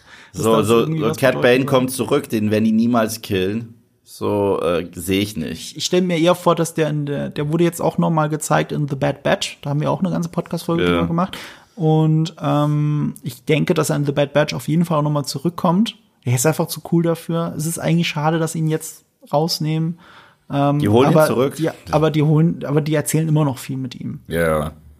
Ja, zeigen halt nur nicht mal Live-Action. Ich glaube tatsächlich, dass er tot ist. Das ist der Sinn von der ganzen Geschichte gewesen. Aber bei Cobb Vanth, dass der jetzt im, im Bagdad-Tank liegt und nochmal zurückkommt, freut mich eigentlich, weil Timothy Oliphant ist eine der, ja, der schillerndsten neuen Figuren für mich aus dem Mando-Universum. Ja. Auch wenn er ähm, aus den Romanen kommt. Er kommt aus den Aftermath-Romanen und da hat sich auf Twitter dann auch der Autor der Aftermath-Romanen äh, hat sich ein bisschen aufgeregt, zu Recht, weil er in den Credits nämlich gar nicht genannt wird. Hm. Also die nennen ja auch George Lucas, weil sind seine Charaktere, ne? Based on the characters by George Lucas. Aber das ist sein Charakter aus seinen Romanen, den sie dann irgendwie in die Boba, äh, in die Mandalorian-Serie reingeholt haben und jetzt ein Fanliebling ist. Äh, und äh, sie kriegt halt gar keinen Credit dafür. Das fände ich ein bisschen merkwürdig. Auch wenn, muss man ja auch fairerweise sagen, Timothy Oliphant in Wirklichkeit nur Timothy Oliphant spielt. Das hatten wir ja auch schon im letzten Podcast. Es ist einfach die gleiche Figur wie in Deadwood. Es ist die gleiche Figur, die er spielt als Figur in Once Upon a Time in Hollywood. Das ist typisch Timothy Oliphant. Ja. Der jetzt vermutlich einen Cyborg-Arm kriegt. Mit dem er dann lernen muss, nochmal schnell zu ziehen oder noch schneller ziehen kann als jemals zuvor. Was aber auch irgendwie alles gar keinen Sinn macht. Warum wollen alle ziehen immer? Warum, warum nicht so Han Solo-mäßig einfach die Waffe mal gezückt halten? Warum muss man denn da ziehen? Naja, gut. Ja. Western so funktionieren Western-Duells. Ja, anders geht's anscheinend nicht. Was aber komisch ist, weil Boba Fett in seinem Duell mit ähm, ähm, Cat Bane ja die Waffe schon in der Hand hält. Ja. Also, und selbst dann schießt er nicht schnell genug. Natürlich nicht, weil er alt blöd. ist. Ja, das ist echt ein bisschen. Naja. Aber symbolisch bringt er ihn mit dem Stab um, weil das ist ein neuer Boba Fett. Ohne den Helm, mit dem Stab, den er, den er sich selbst geschmiedet hat, mit einer Waffe des Stammes. Das, das hat ja die Serie schon mal angedeutet, äh, als der Wookie ihn überfallen hat im Bagdad-Tank. Er wollte sich den Arm, äh, diesen Armreif anziehen, hat nicht funktioniert. Erst der Stab hat ihm geholfen, sich von dem Wookie zu befreien. So, das war schon so eine erste Andeutung, worauf die Serie eigentlich hinaus will. Äh, Boba Fett muss über sich selbst hinauswachsen und was anderes werden als das, was er früher war. Von der Message her finde ich das gar nicht schlecht. Ich finde es nur immer zu, ja, nicht gut genug erzählt. Aber das hatten wir jetzt schon zur Genüge. Ähm, und dann wird wahrscheinlich Cobb Vanth einfach in Staffel 3 Mandalorian auftauchen. Davon gehe ich fest aus. Alles andere würde mich enttäuschen, weil er sehr gut ist. Ich würde aber bei meiner Fantheorie von letztem Podcast würde ich aber bleiben. Ich habe ja gesagt, vielleicht, also ich würde mir wünschen, dass Boba Fett eigentlich stirbt um dann wirklich einen Arc zu erzählen. Aber die Serie bereitet das nicht wirklich gut vor. Das haben wir ja Nö. auch festgehalten. Ähm, aber ich halte meine Idee immer noch für möglich. Meine Idee wäre, Boba Fett muss irgendwann sterben, aus Loyalitätsgründen, aus Loyalität für jemand anderen sterben. Weil genau das hat der Fennec Shand ja auch gesagt. Er würde das tun, weil das so einem Stammeskrieger dazugehört, für den Stamm zu sterben. Und wenn er das tun sollte, sollte jemand anderes seine Rüstung erben, nämlich Cobb Vanth. Der hat die mhm. sich irgendwie verdient, finde ich. Er hat sie auch schon das gefragt. Cool. Ja, ja, eben. Also Timothy Oliphant in der Rüstung war mehr Boba Fett als Boba Fett. Ja. Und das ist ein bisschen schade. Ich würde gerne haben wollen, dass diese Ikonografie, die Boba Fett ja immer noch darstellt und die wir alle so cool finden, dass die überlebt in Star Wars. Und das kann mit Timothy Oliphant passieren. So. Dann nehmen wir das doch als, als, Schluss, als Schlusswort zur Serie und hoffen einfach auf bessere Zeiten. Ähm, Im Mai. Eddie. Im Mai geht's weiter. Im Mai geht's weiter. 25. Mai haben sie es jetzt gesagt. Obi-Wan mhm. Kenobi, die Serie, sechs Folgen mutmaßlich. Alle von mhm. Deborah Chow. Sind wir mal gespannt. Und damit hat John Favreau dann nichts zu tun, tatsächlich. Also, das wird auf jeden Fall sich anders anfühlen. Die Frage ist, ob es sich viel, viel besser anfühlt und ob es schon wieder hätte Tatooine sein müssen. Aber gut, was soll's denn jetzt sonst? Ist der auch kein Producer oder was? Nicht, dass ich wüsste. Okay. Ich habe mal ein ganzes Video dazu gemacht und meine, also wenn ich das verschwiegen hätte, dann hätte ich ganz schön Mist gebaut. Nee, hat nichts damit zu tun. Und äh, wer schreibt das denn noch mal? Mein Gott, ich habe das, das Video schon von über einem halben Jahr gemacht, deswegen weiß ich schon gar nichts mehr. Äh, also Deborah Chow hat auf jeden Fall auch für Breaking Bad Folgen gemacht, eine Folge mindestens. Ähm, die war auch sehr cool. Nicht für Breaking Bad, sorry, für Better Call Saul. Es war die Folge, ähm, in der sie das Labor bauen. Mhm. Die ganzen Deutschen in die USA kommen und das für die das Labor bauen. Das war eine sehr coole Folge, die war von ihr. Und ah, der Producer, die haben halt mehrmals gewechselt, das macht es immer so kompliziert. Nee, da kann ich einfach nur sagen, müsst ihr auf meinen YouTube-Kanal gehen, Nerdkultur, okay. und euch da das Obi-Wan Kenobi-Video äh, anschauen. Eddie, wo kann man dich denn noch sehen und vor allem hören? Ja gut, ich habe auch äh, diverse Podcasts. Ist, äh, Hauptpodcast ist Podcast ohne richtigen Namen, ist äh, Quatschgelaber mit meinen alten Giga-Kollegen Georg und Jochen. Äh, dann habe ich noch einen True Crime Podcast, wo ich aber echt nur eine eine äh, untergeordnete Rolle spiele, der sich äh, Verbrechen ohne richtigen Namen, also Porn nennt, wir sind nicht gut mit Namen. Ähm, ja, das ähm, andere heißt Porn. Das Porn, genau, Porn, genau und Porn. Ähm, und da äh, machen wir so, äh, da haben wir eine fantastische Kollegin, äh, Alice, die wirklich in, in akribischer Kleinstarbeit irgendwelche Kriminalfälle recherchiert, irgendwie 40, 50 Seiten Dokumente dann da nochmal die Story erzählt. Da spiele ich nur eine kleine Rolle, darf man ab und zu eine Frage stellen, so ungefähr. Und dann habe ich noch Podcast Schmodcast mit Katjana. Das ist auch ein Quatsch-Podcast, wo einfach wirklich komplett nur Quatsch er erzählt wird. Ja, und ansonsten bin ich jetzt auch auf Twitch seit zwei, drei Monaten mhm. ähm, und zock da immer so meistens abends ab 21 Uhr Ede live als der Twitch-Kanal. Also wenn ihr Bock habt, ein bisschen äh, zuzugucken, kommt vorbei. Und ansonsten Kino Plus kennst du ja, ist ja immer noch am Start auf Rockbeats ja, TV. Bin ich auch also. schon ein paar Mal Gast gewesen. Genau. Das freut mich auch jedes Mal. wieder Mal. schön. Immer so gern dort Gast. Ja ja, verpasst das nicht. Und Kino Plus gibt's auch als Podcast. Das, genau. Mittlerweile gucke ich das auch, höre ich das auch nur noch als Podcast, was ein bisschen komisch ist, weil die Sendung ist offensichtlich nicht als Podcast ausgelegt. Sie lebt auch noch sehr davon, was man sieht. Ja. Aber ich höre ja. es sehr gerne, weil da, da, da lässt sich das zeitlich mehr mit allem anderen vereinbaren, ja. wenn ich einfach die zwei Stunden höre. Deswegen nochmal große Empfehlung, Empfehlung von mir. Plauschangriff bist du auch sehr oft. Ja, mittlerweile nicht mehr so oft. Der kommt aber auch nur, glaube ich, nur einmal im Monat oder so. Aber da haben wir natürlich auch Plauschangriffe halt unser erster Podcast, den wir damals noch unter Game One gemacht haben. Der ist ja jetzt auch mhm. schon, weiß ich nicht, elf, zwölf Jahre alt. Also mhm. äh, echt lange schon äh, da. Und das war so der erste Podcast, wo wir dann auch mal drei, vier Stunden über ein Thema gelabert haben, auch über Filmthemen oder weiß ich nicht, Arnold Schwarzenegger vier Stunden lang und so. Das ist, äh, glaube ich, für Filmnerds äh, auch ganz interessant, weil man da schön lange noch mal in Erinnerung schwelgen kann. Ja, ich kann es auch nur empfehlen. Ich höre den Plauschangriff wirklich seit seit es den gibt. Ja. Also mit einer großen Unterbrechung natürlich, weil es gab auch eine große Unterbrechung ja, bei dem Podcast. Ja. Aber äh, den höre ich immer noch und deswegen äh, hört da gerne überall rein. Bewertet das vielleicht auch mal. Geht auch mittlerweile bei Spotify. Könnt ihr bei uns auch gerne tun. Mhm. Abonniert uns, äh, abonniert, abonniert Ede auch sonst überall. Und wenn ihr der Meinung seid, es hat eine 5-Sterne-Wertung verdient, dann gebt doch einfach 5 Sterne. Da freuen wir uns sehr Auf jeden drüber. Fall 5 Sterne, her damit. Ich habe noch eine allerletzte Sache, die ich noch ganz schnell erwähnen möchte, bevor wir diese zwei Stunden Podcast jetzt endlich beenden. Ähm, nämlich heute Tag der Aufnahme ist der zehnte zweite. Das ist der äh, Tag der Kinderhospizarbeit. Ähm, da möchte ich ganz kurz aufmerksam machen auf einen Verein, äh, der Deutschen Kinderhospizverein, der Deutsche Kinderhospizverein. Die kümmern sich um, wie soll ich sagen, also in Deutschland gibt es aktuell 50.000 Kinder die an einer Krankheit leiden, die zu ihrem frühzeitigen Tod führen wird, unausweichlich. Und sie kümmern sich auch um sie, äh, Sterbebegleitung quasi. Ähm, und ich möchte euch vielleicht mal ganz kurz darauf hinweisen, dass es das überhaupt gibt. Also ich werde dahin spenden.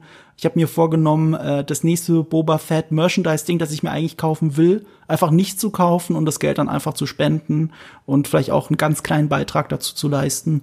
Und äh, vielleicht wollt ihr auch mal ganz kurz drüber nachdenken, weil wir alle über so viel Star Wars Fanservice reden. Wir holen uns ja auch so viel Star Wars Merchandise. Vielleicht mal eine Sache weniger holen und dafür ähm, einem der Kinder ein bisschen helfen und vielleicht auch eine Freude bereiten. Dafür würde ich nur ganz kurz Werbung machen. Ja, und dann war's das für heute, würde ich klar. sagen. Oder Yves? Hast du ein schönes ja. Schlusswort vorbereitet? Ich habe keins vorbereitet. Nee, de dem kann ich nicht folgen. Das war wirklich sehr, sehr schön und sehr nobel. Und äh, ich finde echt, dass wir das äh, alle unterstützen sollten. This is the way. Dann, this is the way.